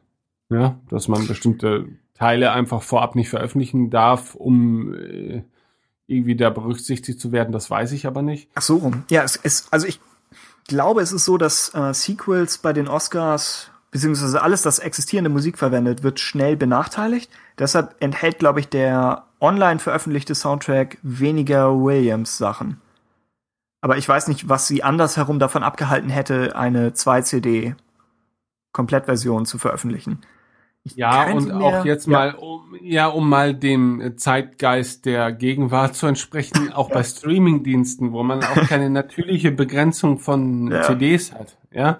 Warum packt man da nicht einfach alles rein, wenn es denn so oder so irgendwie äh, zu beschaffen ist, auch noch legal? Ja, also da, da stelle ich mir halt wirklich die Frage, was soll das? Ja, ich meine, das frage ich mich bei allen möglichen Soundtracks. Teilweise könnte ich mir noch vorstellen, dass nicht, nicht jeder Film profitiert von einer zweistündigen Komplettversion. Aber ich, also ich habe die Komplettversion so von dem, was man, was man eben so finden kann, habe ich versucht, sie als Playlist zusammenzuschneiden und finde das schon stärker. Und die Online-Version hat auch, das sind selbst so kleine Sachen, zum Beispiel Hearts of Kyber. Das ist halt einmal das Guardians-Thema auf, ich glaube, der Track ist nicht mal eine Minute lang. Der hätte auch auf der CD Platz gehabt und es wäre eine weitere Chance, dieses Thema im Film zu spielen. Es ist halt Star Wars. So, wenn, wenn du da eine Zweier-CD für 30 Euro rausbringst, dann werden sie alle Leute kaufen, die Bock auf diesen Soundtrack haben. Das sind die gleichen Leute, die auch die Einser-CD kaufen für 15 Euro, weil sie nichts anderes kriegen können. Also ich glaube, da, gerade da, ja, glaube ich, wird keiner sich darüber beschweren, dass CD-Box vielleicht 5 Euro mehr kostet oder 10 Euro mehr, wenn sie halt eben alles kriegen. Mein, Ja, mein, mein Problem ist tatsächlich, ich, ich bin Teil des Problems, denn mich stört nicht, nicht der Preis schlimmerweise, sondern dass es überhaupt gar nicht erst erscheint. Wir haben ja auch bei, bei den Prequels haben wir auch, ich glaube, Episode 1 hat eine Komplettversion. Aber 2 und 3 hat es nicht, Force Awakens hat es nicht. Selbst wenn man die äh, For Your Consideration Sachen, selbst wenn man die in TFA noch reinschneidet, du kommst nicht auf die vollständige Länge des Films. Also sind immer noch Ja. ganze Teile des Films, die fehlen. Aber es ist, ich glaube, teilweise richten sich solche Soundtra Soundtracks dann doch noch an so vielleicht Gelegenheitszuschauer, die dann auch wirklich nur eine CD wollen, warum man dann nicht online noch, noch zumindest eine erweiterte Version anbietet, so wie das zum Beispiel die Hobbit-Filme machen. Aber selbst da kriegst du keine Komplettversion. Also es ist ein. Nee, das, Ja. das stimmt schon. Ich glaube, Soundtracks an sich sind ja schon, auch wenn wir Fans sind, eine Nische. Und Ja. CDs sind ja sowieso mittlerweile, glaube ich, auch schon eine Nische. Das muss man schon sagen. Mhm. Ich weiß, das willst du nicht hören, aber äh, Ja, Ähm, ich glaube- ich akzeptier's. Ja. also die die Geschichte, dass jemand in ein Fachgeschäft reingeht und sich die Rogue One Soundtrack CD kauft, Ja. das hättest du auch genauso gut vor 15 Jahren erzählen können. Also ich glaube, heutzutage ich passiert gemacht. das selten. Ja, Okay. okay, okay. Ah. Das, das passiert.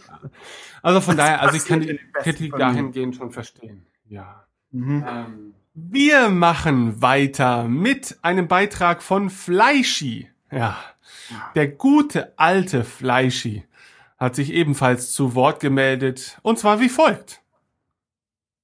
Für mich ist Rogue One kein üblicher Star Wars Film. Will er ja auch nicht sein. Sondern ein Kriegsfilm à la das dreckige Dutzend im Star Wars Universum. Aber doch mit der typischen Epik eines solchen. Unter dieser Prämisse ist Rogue One für mich ein Volltreffer und ergänzt und wertet in New Hope ähnlich eines Add-ons für Computerspiele deutlich auf. Vor allem die Kompromisslosigkeit der Erzählung hat mich sehr beeindruckt. Der Film ordnet sich in allen Aspekten seinem Nachfolger bzw. seinem großen Vorbild unter. Das komplette Design einschließlich der Pornobalken einiger Rebellen wirkt, als wäre es in den 70ern entstanden. Zum Beispiel ist Vaders Anzug nach dem aus in New Hope ausgelegt und nicht einem vermeintlich besseren, weil mit mehr Budget aus äh, erstelltem späteren. Dadurch gelingt der Film ein gefühltes hinter die äh, dem Film meint er wahrscheinlich, ne? Okay. Dadurch gelingt dem Film ein gefühltes hinter die Kulissen blicken im Star Wars Universum zur Zeit des Bürgerkriegs, wie ich es bisher höchstens aus dem erweiterten Universum kenne. Es so auf der großen Leinwand zu erleben, war für mich als Star Wars Fan ein einziges Fest. Der betriebene Fanservice hat mich komplett abgeholt. Auch das Verwenden alter bekannter Figuren steht für diese Kompromisslosigkeit. Director Krennic wird nicht als neuer Oberbösewicht oder Tarkin-Ersatz eingeführt. An Tarkins und Vaders Stand im Star Wars-Universum wird nicht gerüttelt. Im Gegenteil, mit den beiden Auftritten von Vader wird in New Hope und die Darstellung von Vader in A New Hope innerhalb der Saga eingeordnet. Überhaupt gibt der Film in New Hope so viel Mehrwert mit auf den Weg. Alles, was man aus Gründen des Budgets und der Machbarkeit in den 70ern in, in New Hope nicht zeigen konnte, wird hier vorweggenommen. Ein Todesstern, der die Sonne verdunkelt, Massenvernichtung, die mehr visuelle Kraft hat als die Explosion Alderans, die Basis der Rebellen, die aus mehr besteht als nur einem Hangar und einem Briefingraum. Schaut man sich nun in New Hope nach Rogue One an, wirken manche verstrichene Gelegenheiten und kleine Sets nicht mehr als solche, weil man es ja schon in Rogue One gesehen hat und sie nicht mehr nötig macht, mehr zu zeigen, als New Hope es tut. Auch der Plot-Twist des Films, dass die Schwachstelle des Todessterns eine gezielte Sabotage des Entwicklers ist, wertet in New Hope auf. Zudem erklärt es, wie es den Rebellen gelingt, kurz nach der Ankunft des rasenden Falken auf Yavin 4 eine Schwachstelle des Todessterns zu finden, dem Imperium aber nicht. Weil die Rebellen wissen, wonach sie suchen mussten. Klasse. Vader, Doppelpunkt. Nur zwei kleine Auftritte, aber für mich der Showstealer des gesamten Films. Sein kurzer Auftritt auf wahrscheinlich oder in Klammern wohl Mustafa hat die Entmystifizierung des Charakters durch das Erzählen seiner Vorgeschichte fast vollständig negiert. Das war nicht Anakin Skywalker in einem Darth Vader Anzug. Das war Darth Vader, oberster finsterer Agent des Imperiums. Sein Eintreffen bei der Schlacht von Scarif rechtzeitig zur Staffelübergabe, um auf die Rebellen Jagd zu machen, war wohl das perfekte Ende für einen Star Wars Film. Ähnlich wie in The Force Awakens wird man als Zuschauer inmitten einer Szene mit dem Abspann konfrontiert und nicht wie sonst üblich mit einer großen Abschlussszene aus dem Film entlassen. Man will sofort wissen, wie es weitergeht. Vaders Massaker war für mich der bisher ultimative Star Wars Einzelmoment. Ein Porno für Fans der alten Filme. Auch wenn die Szene ohne die Star Wars Sage als Ganzes nicht oder nur kaum funktionieren würde, dass sich Disney und Lucasfilm das getraut haben und es dann auch noch so kompromisslos. Danke, dass ich das auf der großen Leinwand erleben durfte und nicht nur in Battlefront oder in Comics. Das war alienesker T1000 angehauchter Horror mit dem besten Kinoschurken bisheriger Zeiten. Die Kernhandlung funktioniert gut und erfüllt ihren Zweck. Auch empfand ich den Mittelteil nicht als Länge. Der Film war nie langweilig. Die Truppe selber hat mir sehr gefallen, wobei ich schon finde, dass das Ensemble einschließlich Whittaker, Mendelssohn und Mickelson vom Drehbuch unterfordert wird. Die Hauptcharaktere und vor allem die Dialoge sind blass und zum Vergessen. Aber da es sich eben um ein Spin-off handelt, habe ich damit überhaupt kein Problem, weil die Charaktere und Dialoge eben auch nicht schlecht sind. Aber ja, Luft nach oben hat der Film bei diesen Aspekten eben schon. Für mich das einzige Manko. Wie schon in The Force Awakens ist die Musik schwach. Wenn man bedenkt, dass dieser Film auf den Opening Scroll und ein paar Halbsätzen am Anfang von A New Hope basiert, ist das Ergebnis kaum zu glauben. Ja, The Force Awakens und Rogue One sind das Ergebnis vom Melken der Kuh. Wow. Star Wars. Wir gehen hier durch diverse Persönlichkeiten im Lauf eines einzigen Beitrags. so ist er halt, der Fleischi.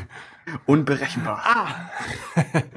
Aber wenn, wenn The Force Awakens als erster Versuch und Rogue One als erstes Spin-off dafür stehen, in welche Richtung, Sie richten sich klar an ein erwachsenes Publikum.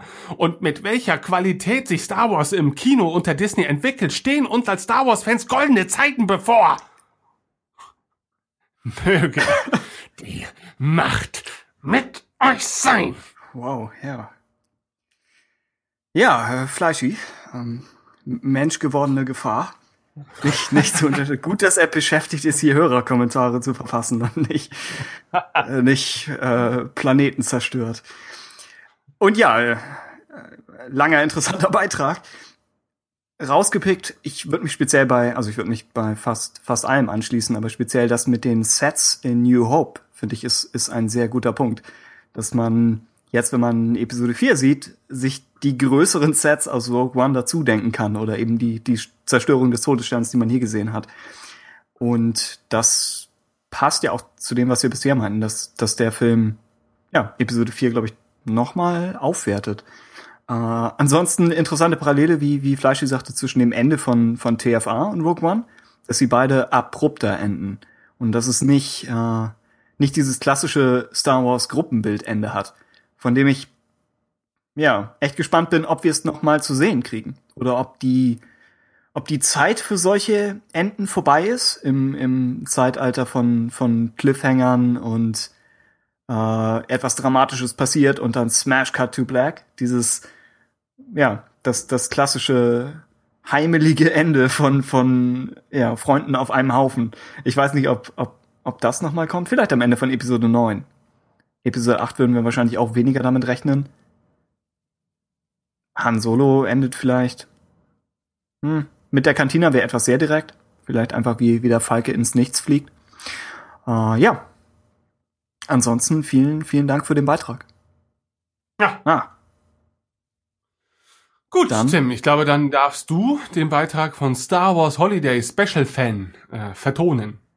Ja, ich, ich gebe mir Mühe. Er sagt, ich habe den Film bis jetzt zweimal gesehen und muss sagen, dass ich immer noch begeistert bin. Er hat meine Erwartungen voll erfüllt und ich bin immer noch sehr glücklich mit dem, was Lucasfilm uns da gegeben hat. Klar ist er nicht perfekt, aber welcher Star Wars, abgesehen von vielleicht Episode 5, uhu, ist das schon. Die ganzen Cameo-Auftritte haben mir super gefallen und ohne diese wäre ich persönlich auch enttäuscht gewesen. Vor allem, du gefällst mir ganz und gar nicht, hat mich überrascht und riesig gefreut. Bail Organa war super und eine tolle Verbindung zu den Prequels. Dass unsere zwei Roboterfreunde nicht fehlen dürfen, war ja wohl auch klar und hätte mich sonst auch riesig enttäuscht. Tarkin hat mich total umgehauen, was wohl daran lag, dass ich, bis ich es gesehen habe, nicht ansatzweise daran geglaubt habe, dass Lucasfilm es durchzieht, einen Charakter in CGI wieder zum Leben zu erwecken. Und gefühlt hat er mehr Screentime als in New Hope. Und natürlich sind die ganzen Cameos reiner Fanservice, aber wenn sie dann so gut umgesetzt sind und nicht wie in TFA einfach 20 Gegenstände in die Kamera gehalten werden, dann kann ich damit sowas von leben und weiß auch, dass es mich später nicht nerven wird, wie es bei TFA der Fall ist. Die Story selber hat mich jetzt nicht so überrascht, weil es ja irgendwie so kommen musste. Allerdings muss ich sagen, dass ich von der Gruppe insgesamt irgendwie nicht so überzeugt bin. Das ging mir dann alles etwas zu schnell, wie die sich gefunden haben und dann fast im Alleingang die Mission angehen, die Pläne zu stehlen. Aber dafür ist dann in einem Spin-off auch zu wenig Zeit, die Charaktere alle aufzubauen. Deshalb kann ich es verschmerzen. Das Highlight des Films war für mich die Raumschlacht. Das hat mir in TFA echt gefehlt und diese Schlacht ist einfach der Wahnsinn und hat mich umgehauen. Allein wie die Rebellen den Sternenzerstörer anschieben, ist für mich eine der besten Szenen des Films.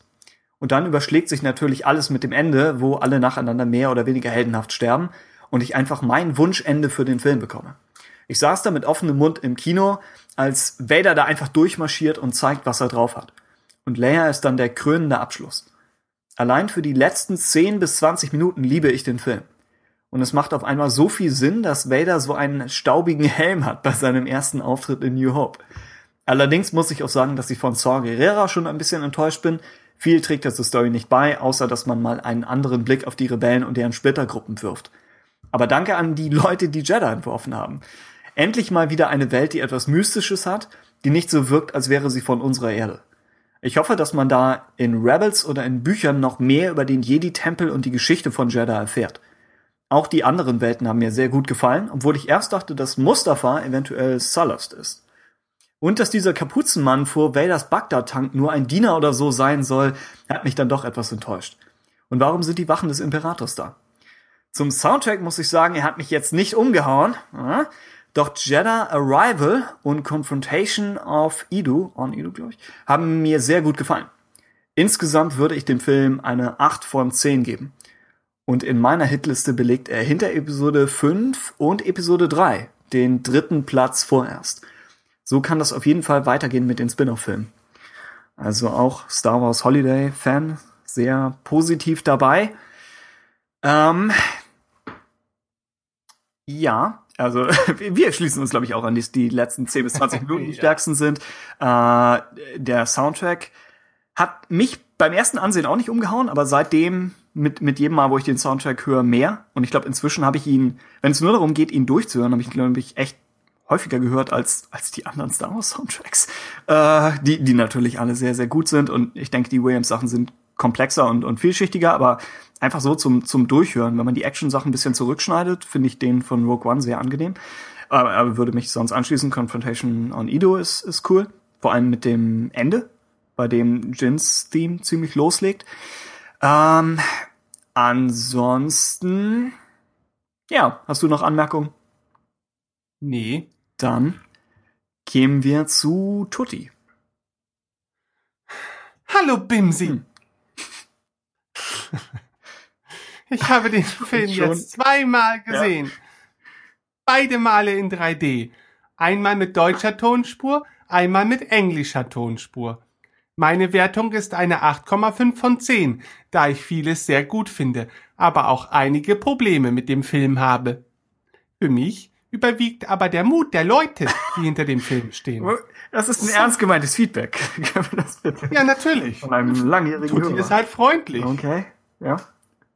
Sowohl die CGI-Charaktere als auch das Schicksal der Hauptcharaktere im Film finde ich wirklich sehr mutig. Allerdings frage ich mich, wie Tarkin für einen Neuling im Star Wars-Universum wirken muss, wenn da plötzlich aus ungenannten Gründen ein CGI-Mensch einen relativ großen Part im Film bekommt. Die Einführung eigentlich aller Charaktere sind sehr gut gelungen und ich fand toll, dass sie alle die Möglichkeit bekommen.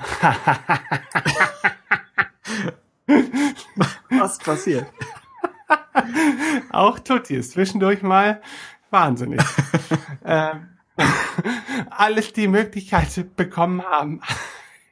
Du, du stellst diese Leute als wahnsinnig dar. Das ist auf Jeddah kämpferisch zu zeigen, was sie drauf haben. Die Vater-Tochter-Beziehung zwischen Jin und Galen. Gallen. Gallen, ja, das kann natürlich auch sein. Gallen fand ich einen der Höhepunkte. Zuerst das Hologramm und später Gallens Tod sind mir irgendwie nahe gegangen. Ich vermute aber, dass das Ganze durch Catalyst für mich noch etwas aufgewertet wurde. Oh ja. Vedas, ja, ähm, Vedas Schloss hat mich ein bisschen zu sehr an Herr der Ringe erinnert, aber das war okay. Das Auge obendrauf hat ja zum Glück gefehlt. Dass Jins Rebellengruppe komplett stirbt, dachte ich mir schon seit spätestens dem ersten Teaser. Doch muss ich sagen, dass mir Jins und Cassians Tod zu unspektakulären waren. Leider habe ich das Gefühl, dass mir da die ursprüngliche Version, die in den Trailern angedeutet wurde, besser gefallen hätte. Nicht nur, dass es unspektakulär ist, der Plot wirkt hier auch etwas löchrig. Mit dem einen Satz, dass über 90 Sturmtruppler in ihrem Weg sind und sie nach etwa 30 Prozent des Weges sterben würden, wird überhaupt gerechtfertigt, warum das Stehlen der Pläne nicht komplett still erledigt ja, wird. stimmt. Wäre toll für How It Should Have Ended. Sie laufen einfach an allen vorbei, schlagen den einen Typen K.O., holen sich die Pläne, steigen in ihr Schiff, fliegen durch den Schutzschild und verschwinden in den Hyperraum. Tutti schreibt zum Ende des Films, sie gehen zum Strand und sterben.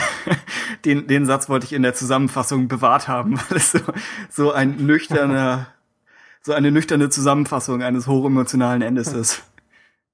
Okay. Äh, Wie sind Sie so plötzlich aus der Basis gekommen? Fühlt sich an, als hätte man hier das ursprüngliche Material genommen, das angedacht war, als Sie mit den Plänen die Basis verlassen haben. Den Rest des dritten Aktes finde ich jedoch sehr gut gelungen. Die Boden- und die Raumschlacht sahen fantastisch aus, brachten viele neue, gelungene Ideen mit sich und wurden mit dem Eintreffen Vaders und seines folgenden Gemetzels an Bord des Rebellenschiffs zu einem imposanten Höhepunkt gebracht. Warum Leia an einer Raumschlacht teilnimmt, aber währenddessen in einem kleinen Schiff, das in einem größeren Schiff ist, verweilt, war für mich nicht so ganz nachvollziehbar. Ich weiß, warum sie an Bord des Schiffs sein musste, aber was hat sie da eigentlich gemacht? Sie war auf einer diplomatischen Mission nach Alderaan. Ich, ich glaube, in, in der, oh, in der Romanadaption wird irgendwo erklärt, dass, dass das Schiff Reparaturen bedarf. Und dass es erst im Laufe der Schlacht überhaupt wieder flugfähig gemacht wird. Und dass sie deshalb auch Ah. nicht schon vorher losfliegen konnten, jetzt nur aus der Erinnerung. Ich meine, man sieht da was Kurzes aus, aus Captain Antilles Perspektive. Aber ja, im, Glückliche, im, ja, ja, welch glückliche Fügung. das stimmt, ja. Durchaus glücklich. Ansonsten, inzwischen äh, wissen wir noch ein bisschen mehr äh, über die ursprünglich geplanten Enden. Dass es ja durchaus eins gab, wo sie alle erst von Scarif entkommen und wo sie dann, meine ich, an Bord ihres Schiffes abgeschossen werden, aber dann ganz am Ende in einer Rettungskapsel überleben. Also ich würde mich Toti anschließen, dass das jetzige Ende etwas äh, Teleportation involviert. Aber ich denke, es ist stärker als die verworfenen Enden. Und im Finale, äh, wenn es, wenn es nur noch darum geht, äh, den beiden einen optisch hübscheren Tod zu ermöglichen, kann ich Teleportation in Kauf nehmen und äh, denke, es ist es werden etwas so die, die äh, Gesetze von, von Räumlichkeit und Realität vielleicht verbogen, aber es passiert nicht, um Charaktere zu retten oder um sie umzubringen. Sie wären so oder so gestorben. Und dass man das dann noch an einen anderen Ort verlegt, ist, denke ich, auch im, im Sinne von, von George Lucas, der, der, denke ich, auch sagen würde, so, solange sich etwas richtig anfühlt, ist es nicht wichtig, dass es auf einer, auf einer Karte nachvollziehbar ist. Und ja, das, das mit den Sturmtruppen, die im Weg sind, um, um überhaupt die ganze Schlacht zu rechtfertigen, ist, ist natürlich konstruiert, allerdings ja, dient es zu einem guten Zweck. Okay. Dann haben wir Feedback von Phil, der sagt, ich habe Rogue One letzten Donnerstag mit meinem Bruder gesehen, der zwar auch Fan ist, aber sich darauf beschränkt, die Filme zu schauen und nicht wie ich jeden Tag auf Star Wars Union vorbeischaut, die deutschen Star Wars Podcasts hört und die Comics liest. Mit anderen Worten, er ist nicht so super tief im Thema. Als ich ihn dann in der Pause fragte, äh, was er von Tarkin hielt, hat er mich entweder komplett verarscht oder er hat das CGI wirklich nicht bemerkt. Ich denke aber letzteres ist der Fall, was dafür spricht, dass es ganz so schlecht nicht gemacht ist. Ich für meinen Teil hätte es aber cooler gefunden, wenn man es bei der Reflexion in der Scheibe belassen hätte. Gerne auch für mehrere Szenen. Hätte dann doch die Meta-Info gehabt, dass sich Tarkin für einen Emporkömmling wie Krennic gar nicht erst umdreht. Das stimmt, das ist witzig gedacht. Aber Edwards weiß schon, was er tut. Meine Variante wäre vielleicht auch zu behelfsmäßig. Ich glaube übrigens auch, in 2D wird das noch deutlich besser aussehen. Ich glaube, das meinten auch einige, oder? In, in unserer Diskussion Mhm. auch. Aber das werde ich in den kommenden Tagen erst noch herausfinden müssen. Insgesamt fand ich den Film aber sehr gelungen. Es ist ja immer ein gutes Zeichen, wenn man, was bei den Prequels halt der Fall ist, den Ausgang bereits grob kennt, aber dennoch extrem mitfiebert. Und gerade hier war alles auf Scarif sehr stark gemacht. Die Einblendungen der Orte haben mir übrigens gut gefallen. Gab es eigentlich bei Vaders trautem Heim gar keine oder habe ich sie übersehen? War das Mustafa? Äh, es war und es, es gab keine, genau. Äh, das war allerdings eine der wenigen Stellen, die ich überhaupt nicht so gut fand. Irgendwie schien die Burg wenig ausgefeilt. Klar, der hängt da vermutlich 23 Stunden am Tag oder wie, wie auch immer die Tage dort sind im Bagdad-Tank. Aber trotzdem darf da noch ein bisschen mehr als eine lange Planke samt Plattform sein, auf der er seine Gäste empfängt und kurz wirkt. Äh, natürlich typischer Star Wars Look, aber dann doch ein bisschen zu sinnlos für meinen Geschmack. Und Phil schreibt abschließend, ich habe jetzt definitiv Bock auf weitere Standalones. Jupp. Ja. ja, wir, wir, wir auch. Wobei, Han Solo, seit, seit rausgekommen ist, dass der Film mehrere Jahre abdecken wird, ist er in meinem Interesse nochmal gestiegen. Ich denke, das ist mal was komplett anderes. Also für Star Wars Ja, zumindest. aber das kann ja vieles bedeuten. Ich meine, Rogue One deckt ja im Prinzip auch mehrere Jahre ab, auch wenn ja, okay, ja. Ja. Kann schon sein. Tom Coranto schreibt uns. Oh, Tom Coranto. Tom Coranto. Ist er gay bei Rogue One? Nein. Nein, ist ja gut.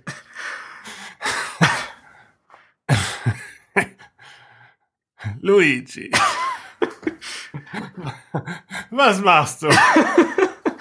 Unmöglich. Ah, tut mir leid. Hallo. Wir haben hier Spaß. Spaß haben wir mit Tim. Haben wir hier etwa keinen Spaß? Noch, aber Okay. Noch, ja. bis wir das hören. Ja. ja. Ich gebe Rogue One 7 von 10 Punkten. Warum nur 7 von 10? Fragezeichen. Zunächst einmal möchte ich mit den Dingen beginnen, die mich an diesem Film etwas gestört haben. Ich habe mich zum Entschuldigung, ich musste gerade meine Nase ein bisschen reiben. Ich habe mich zum Beispiel gefragt, warum die Shadow Trooper von Director Orson Krennic, ja, gar kein Basic, also Deutsch oder Englisch sprechen, so wie all die anderen Einheiten in der imperialen Armee. Ja, vielleicht weil es halt Shadow Trooper sind, ne? Sie sprechen die Sprache der Schatten. Ja, stattdessen geben sie nur irgendwelche komischen Laute von sich, die kein Mensch versteht. Ja. Naja, das wird uns wahrscheinlich niemand so genau beantworten können, oder? Was ist denn eure Meinung dazu? Dann fand ich, dass Saw Gerrera, der eigentlich für Jin eine, wie ich denke, sehr wichtige Bezugsperson sein, äh, zu sein schien, viel zu kurz nur in dem Film behandelt worden ist. Mich persönlich hätte es gefreut, etwas mehr von Saw zu erfahren, aber ihn oder ihn aber wenigstens bei der Endschlacht mit dabei zu haben, wo er dann ruhmreich und in Ehre an der Seite der Rebellen gestorben wäre. Für mich hätten auch diese ganzen Texte, die immer eingeblendet waren, wenn ein neuer Planet angeflogen wurde, nicht unbedingt sein müssen. Ja, schon klar. Einiges sind mit den Planeten im Star Wars-Universum nicht so vertraut. Und auch mir sagten die meisten Planeten nicht wirklich viel. Vermutlich, weil ich ein Hardcore-Star Wars-Fan bin. Da würde ich gerne mal die Frage an euch stellen. Habt ihr alle Planeten gekannt? Oh, so, so wendet sich das Blatt. Ähm, mm, ja, nur durch die Berichterstattung im Vorfeld, aber ich glaube. Ja, die meisten waren ja tatsächlich vorher nicht bekannt. Genau, Lamu ist theoretisch ein Catalyst. Bei Idu dachte ich im Film noch, es wäre Eriadu. das meine ich im Tarkin-Roman auftaucht und auch, glaube ich, eine ältere EU-Welt ist. Aber wie gesagt, es ist, es ist was komplett Neues. Und sonst, die Planeten, ja, sind, sind erst in Rogue One aufgetaucht. Hm. Krass. auf, auf der Skala der krassen Dinge vielleicht eher weiter unten, aber, aber darauf. Dann schreibt er zur Schlussszene. Zur Schlussszene. Da habe ich mich doch ernsthaft gefragt, wie es sein kann, dass Elite Shadow Trooper einen blinden Mann nicht im Ansatz treffen, obwohl sie ihn unter Dauerfeuer haben und er nicht gerade der schnellste ist. Nun gut, ihr werdet nun mit der Macht argumentieren. Aber für mich ist Gerard kein Jedi. Aber er ist doch eins mit der Macht. Meine Güte. Ansonsten hätten sie dies meiner Meinung nach etwas besser erklären können, anstatt immer nur sagen zu lassen, dass die Macht mit ihm ist und er eins mit der Macht. Da hat er sich die Frage doch schon selbst beantwortet. Na egal. Das ging mir eher auf den Wecker. Liegt wahrscheinlich aber auch daran, dass ich wohl kein allzu großer Fan der Macht bin. Das Musikstück, das immer gespielt wird, wenn es um die Rebellen geht, ist leider auch nicht so meins. Aber da bekanntermaßen die Geschmäcker verschieden sind, gibt es da auch bestimmte Leute, die den Track ganz toll finden.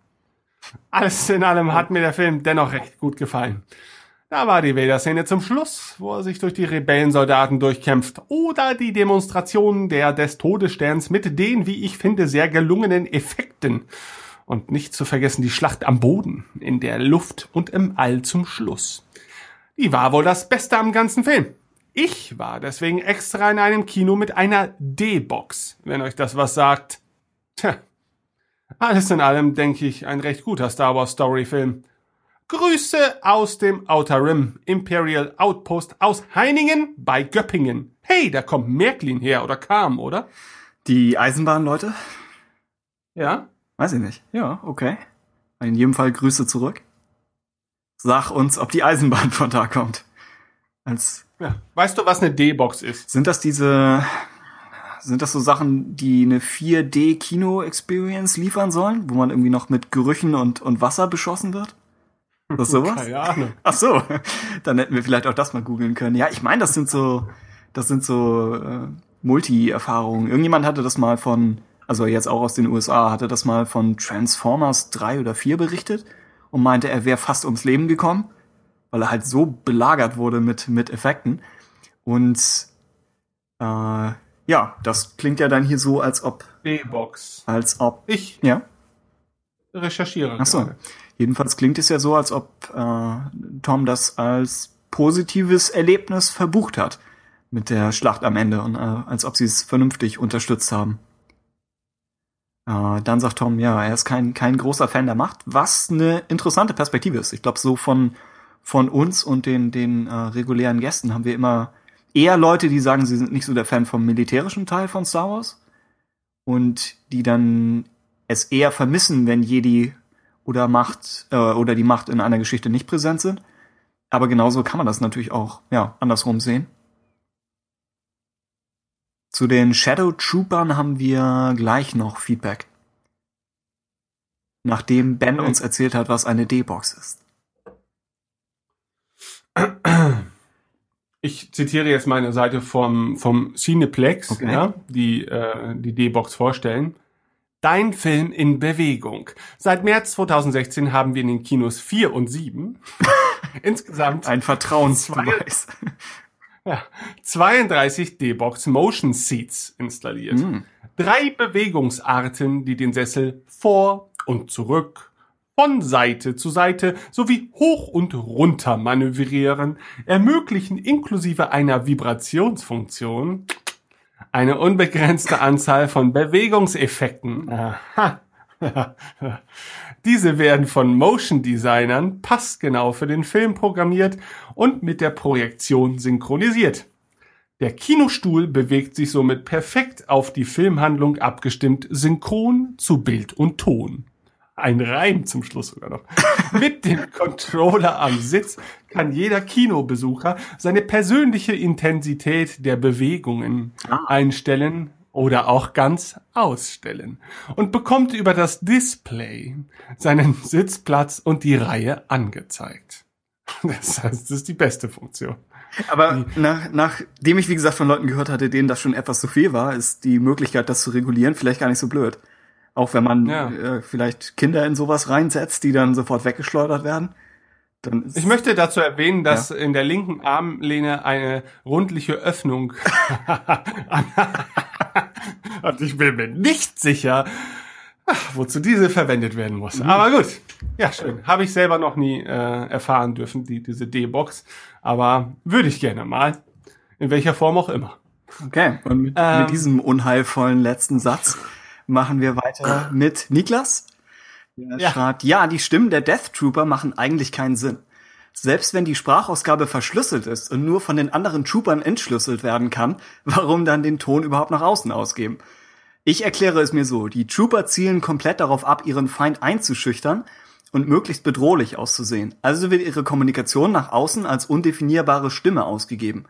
Ich fand das schon etwas gruselig, als Jin im Bunker saß und oben die Geräusche der Trooper zu hören waren. Oder man wollte sich einfach die Synchronisation sparen. Ja, also letzteres ist wahrscheinlich äh, kein, kein größeres Problem gewesen, aber wie so oft in Star Wars und wie noch öfter beim Imperium denke ich auch, dass, dass der Grund in der Bedrohlichkeit liegt. Genauso wie die AT-ATs eigentlich umständlich gedacht sind, aber sie haben einen psychologischen Effekt, der ja nicht, nicht zu vernachlässigen ist. Ja. Jupp. Dann danke an Niklas. Stolle. Und genau, weiter mit Stolle. Das war noch ein, ein nachgereichtes Feedback zum Special Effects Podcast. Ich glaube, das war unser zweiter oder dritter. Ja, Ja. besser später als nie, oder? Nun gut, wir, wir freuen uns trotzdem drüber. Und die Diskussion, äh, muss man ja zu, zu Stolles äh, Verteidigung noch dazu sagen, die Diskussion kommt alle zwei Folgen wieder neu auf.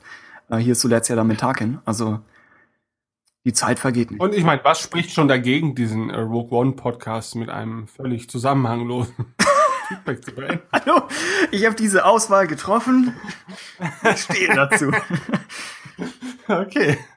Okay, aber natürlich trotzdem von mir auch ganz äh, lieben Dank, Stolle, dass du dir überhaupt die Mühe gemacht hast, unsere alten schrecklichen Folgen Oh Gott, anzuhören und, und So weit hätte ich äh, gar nicht gedacht. Jetzt noch eine Meinung dazu zu bilden. Okay, äh, Stolle sagt, hier mal ein Feedback von einem ganz alten Fan, der 1977 als 13-Jähriger den ersten Film gesehen hat. Mich hat Star Wars damals natürlich voll in die Ecke gehauen. Aua. Aber ich glaube nicht, dass die Special Effects so weit vorne waren. Ihr habt ja selbst gesagt, es gab bereits 2001. Da meinen wir natürlich den, Den Film, Film, und nicht das Jahr Jahr. als solches. 1977 gab es noch nicht, 2001. Star Wars beeindruckte uns vor allem durch das Tempo. Ja, ich weiß, aber damals war der Film sau schnell. Und die überbordende Fantasie. Und es war der Startschuss für eine wunderbare Zeit von Blockbustern. CA, CE3K, was ist Ich das? glaube, Close Encounters. Ah, okay, gut. Äh, Indiana Jones, Alien, die alles Science-Fiction-Themen hatten. Selbst James Bond flog ins All damals. Zu CGI. Ich erinnere mich noch gut an Tron. Da hatte ich das Gefühl, jetzt geht es aber richtig ab. Das ist die Zukunft und so weiter. Mit 17 war ich, äh, nee, nee, nee, da muss ich jetzt gleich schon dazwischenhauen. Das war kein CGI, oder? Das meiste war doch Zeichentrick, was mit so einer bestimmten Technologie ähm, nochmal wieder abfotografiert wurde, damit es halt so nach äh, Computergrafik aussieht. Aber meiner Meinung nach war das meiste halt tatsächlich handgezeichnet. War nicht Aber gut. der Flug durch den Todessterngraben am Rebellencomputer, war das nicht der erste CGI-Einsatz? Das weiß ich nicht, aber es war auf jeden Fall tatsächlich äh, CGI. Und Ja. ich glaube, es gab auch mal, äh, gab es nicht diesen Disney-Film hier, äh, äh, das, das schwarze Loch, he heißt der so? Oder irgendwie sowas, irgendwie auch so ein Science-Fiction-Ding von, von Disney. Ja. Ähm, und da gab es wohl auch schon äh, frühes CGI. Aber Tron bin ich da, bin ich zumindest der Meinung, dass das, was wir jetzt vermutlich bei Tron als äh, CGI vermuten würden, halt tatsächlich eher Trickfilm war. Und zwar sehr guter Trickfilm. So. Aber egal. Hm? Ähm, mit 17 war ich in der Computer AG in der Schule, wo wir Basic lernten und Pac-Man spielten. Ich war also sehr offen für diese Sachen. Ich bin erst zunehmend skeptisch geworden, als man CGI vermehrt dafür verwendete, fotorealistische Dinge herzustellen. Das war vielleicht der falsche Weg. Yoda ist wirklich das beste Beispiel dafür. Ich ziehe die Muppet-Puppe dem CGI Yoda tausendmal vor. Den aktuellen Gipfel der Entwicklung haben wir gegenwärtig mit Tarkin und Leia in Rogue One. Das geht gar nicht. Mir ist aber klar, dass es sich wohl um ein Generationsproblem handelt. 20-Jährige scheinen das nicht äh, scheint das nicht zu stören. Vielleicht verlieren wir irgendwann die Fähigkeit, einen Menschen von einem CGI-Bild zu unterscheiden, was eine echte Horrorvision wäre. Beide neuen Star Wars-Filme fände ich übrigens gut. Nach der Prequels-Erfahrung konnte es auch nicht schlimmer kommen. Gerade The Force Awakens hatte für mich eine sehr interessante Metaebene, denn der Film behandelt auch das Thema Älterwerden in Form unserer drei Helden mit. Etwas, das jüngere Star Wars-Fans bemerken werden, wenn sie selbst älter werden. Oha, ja. Holy moly! Jetzt möchte ich eine Version von Rogue One sehen, wo Tarkin und Leia Muppets sind. Einfach nur als, als Vergleich. Und ansonsten, ja, es ist interessant, äh, von, von einem Fan der, der älteren Schule zu hören. Und schön, dass er TFA mochte. Ja. Älter werden als Thema, ja, ist speziell bei, bei Hahn wahrscheinlich mit drin. Und bei Luke kommt das ja dann vielleicht eher noch, noch in Episode 8. Es, ja, ist drin, es, es fällt nicht ganz so gravierend auf wie bei den Star Trek Filmen, bei dem ich das, bei denen ich das Gefühl hatte, eigentlich jeder der alten Star Trek Filme dreht sich ums, ums Älterwerden. Also eigentlich ein, ein komisches Franchise, was zumindest den, den Filmteil des Ganzen angeht. Ähm, ja, aber auf, genau, auf die Star Wars Leute wird es, wird es zukommen. Außerdem möchten wir uns noch für, für allgemeines Feedback oder für kürzere Kommentare oder auch einfach äh, für ihre generelle Existenz bedanken bei Jazz Drummer, Rowan Fell, dann Thrawn 2013, Shinchan, äh, Alexander, Sascha vom Fanclub Saarland, dann Christian, der uns geschrieben hatte, er würde gerne etwas zu den Droids und Evox Trickserien hören, Juhu. die ich nach wie vor nicht kenne. Ich, ich denke, es steht mir wohl noch bevor. Oh ja. Ansonsten. Dennis. Ja. Dennis hatte wegen den, hatte wegen Soundtrack Podcast gemailt und gefragt, ob, ob wir da irgendwas kennen. Und ich konnte auch nur irgendwie so ein, zwei nennen. Momentan höre ich den Soundcast. Eigentlich kann man sich für einen Podcast immer ein Thema nehmen und einfach das Wort Cast ans Ende hängen und das mal googeln. Normalerweise gibt es das. Und im Fall von Soundcast gibt es momentan so Mini-Ausgaben Soundcast in Stereo, wo sie dann, ich glaube, als jetzt das, das Matrix-Reboot oder die Fortsetzung angekündigt wurde, haben sie dazu eine Folge gebracht. Und zu den meisten größeren Filmen bringen sie mal was, aber es ist jetzt auch nicht kein, kein Podcast, der sich nur auf Musik stürzt, sondern sie versuchen auch immer noch den Film insgesamt zu besprechen. Also weiß ich nicht, ob es so in-depth ist, wie man das vielleicht gerne hören möchte und innerhalb von Star Wars allein von eben Star Wars Oxygen kennt, den wir ja schon äh, wiederholt empfohlen haben. Aber falls ihr noch irgendwas empfehlen möchtet in Sachen Soundtrack Podcast, dann immer her damit. Also mich, mich wird das auch interessieren. Ansonsten Pikapool, der schreibt, er ist Star Wars Fan, seit er Shadows of the Empire auf dem N64 gespielt hat. Ganz tolles Spiel. das ist, das ist an mir vorbei. Mapache. Ja. Er hat nach Vaders persönlichem Diener gefragt, also nach, nach dessen Identität. Er hat nicht, nicht nach ihm läuten lassen. Und ich meine, du hattest das aus den Tiefen des Visual Guides ausgegraben. Ja.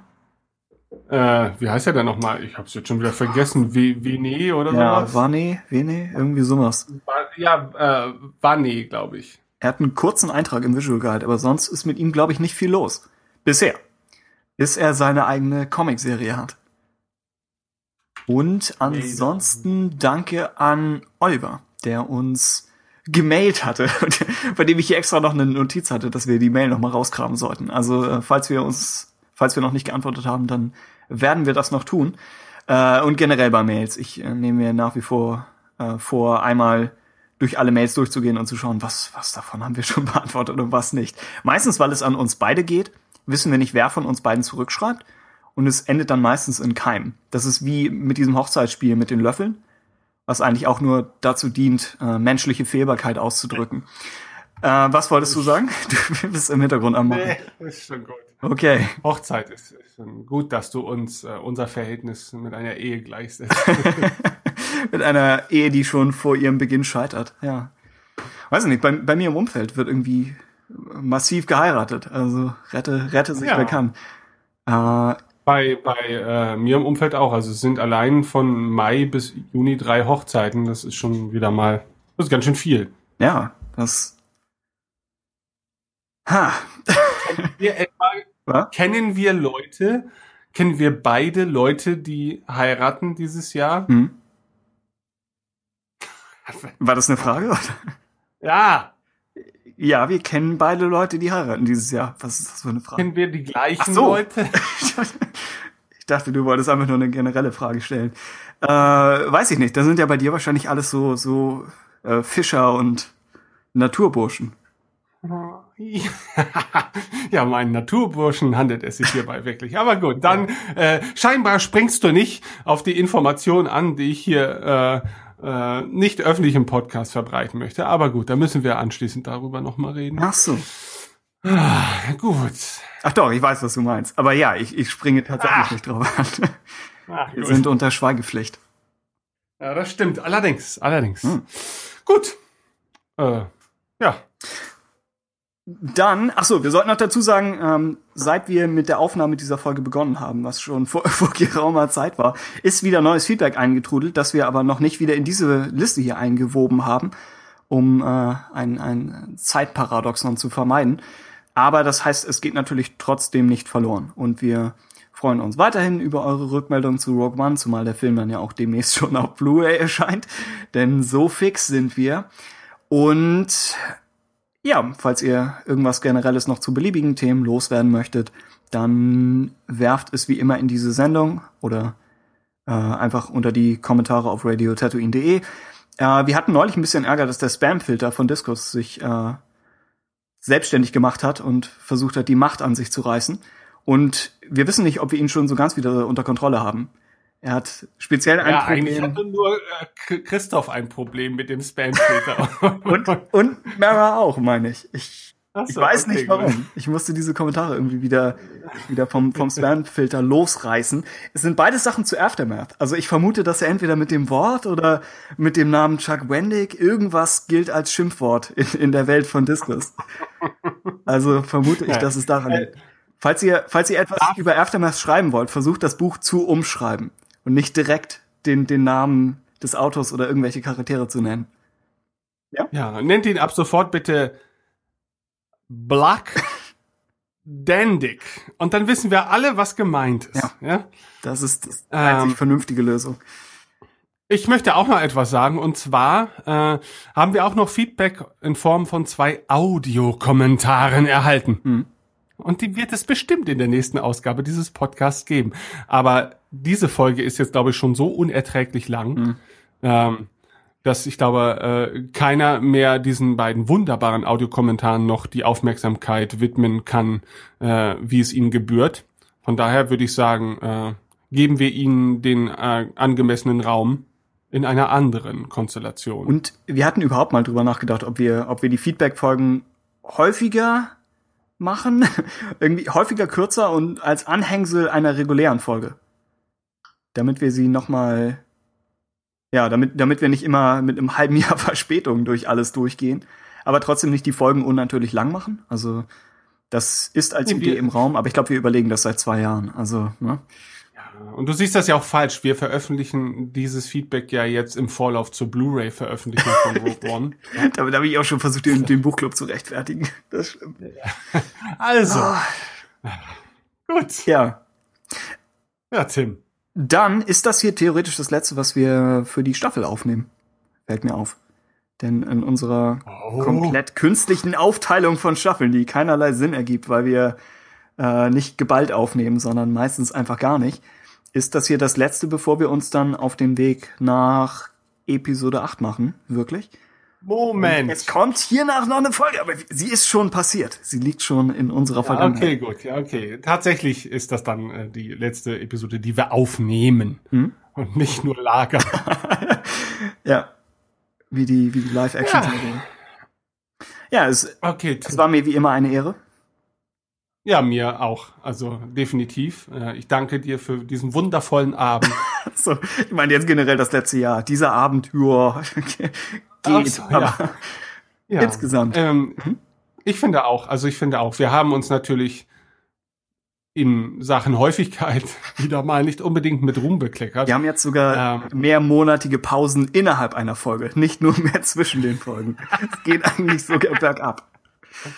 Ja, aber ich denke, das tut unserer Laune keinen Abbruch. Ähm, wir haben nach wie vor unglaublich viel Spaß daran und es, es kommt halt so, wie es kommt. Na, also äh, wir haben ja auch andere Hobbys. Ja?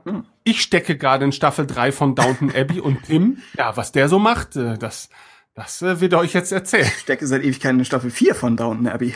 Aber ja. sag mir Bescheid, falls wir, falls wir die fünfte Staffel, falls wir irgendwo ein Kino mieten wollen, um das bildgewaltige Finale zu sehen. Ja. Wie, Aber wo immer wir auch stecken, oh ja. es wird vermutlich nicht von langer Dauer sein und äh, deshalb dürfen wir uns bald alle wieder hören, wenn es wieder heißt Radio Tatooine, der deutsche Star Wars Podcast.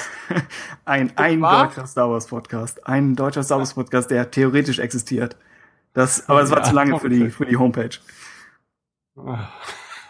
Ja, Okay, dann gut, dann bis zum nächsten Mal. bis zum nächsten Mal. Tschüss. Macht's gut. Ciao.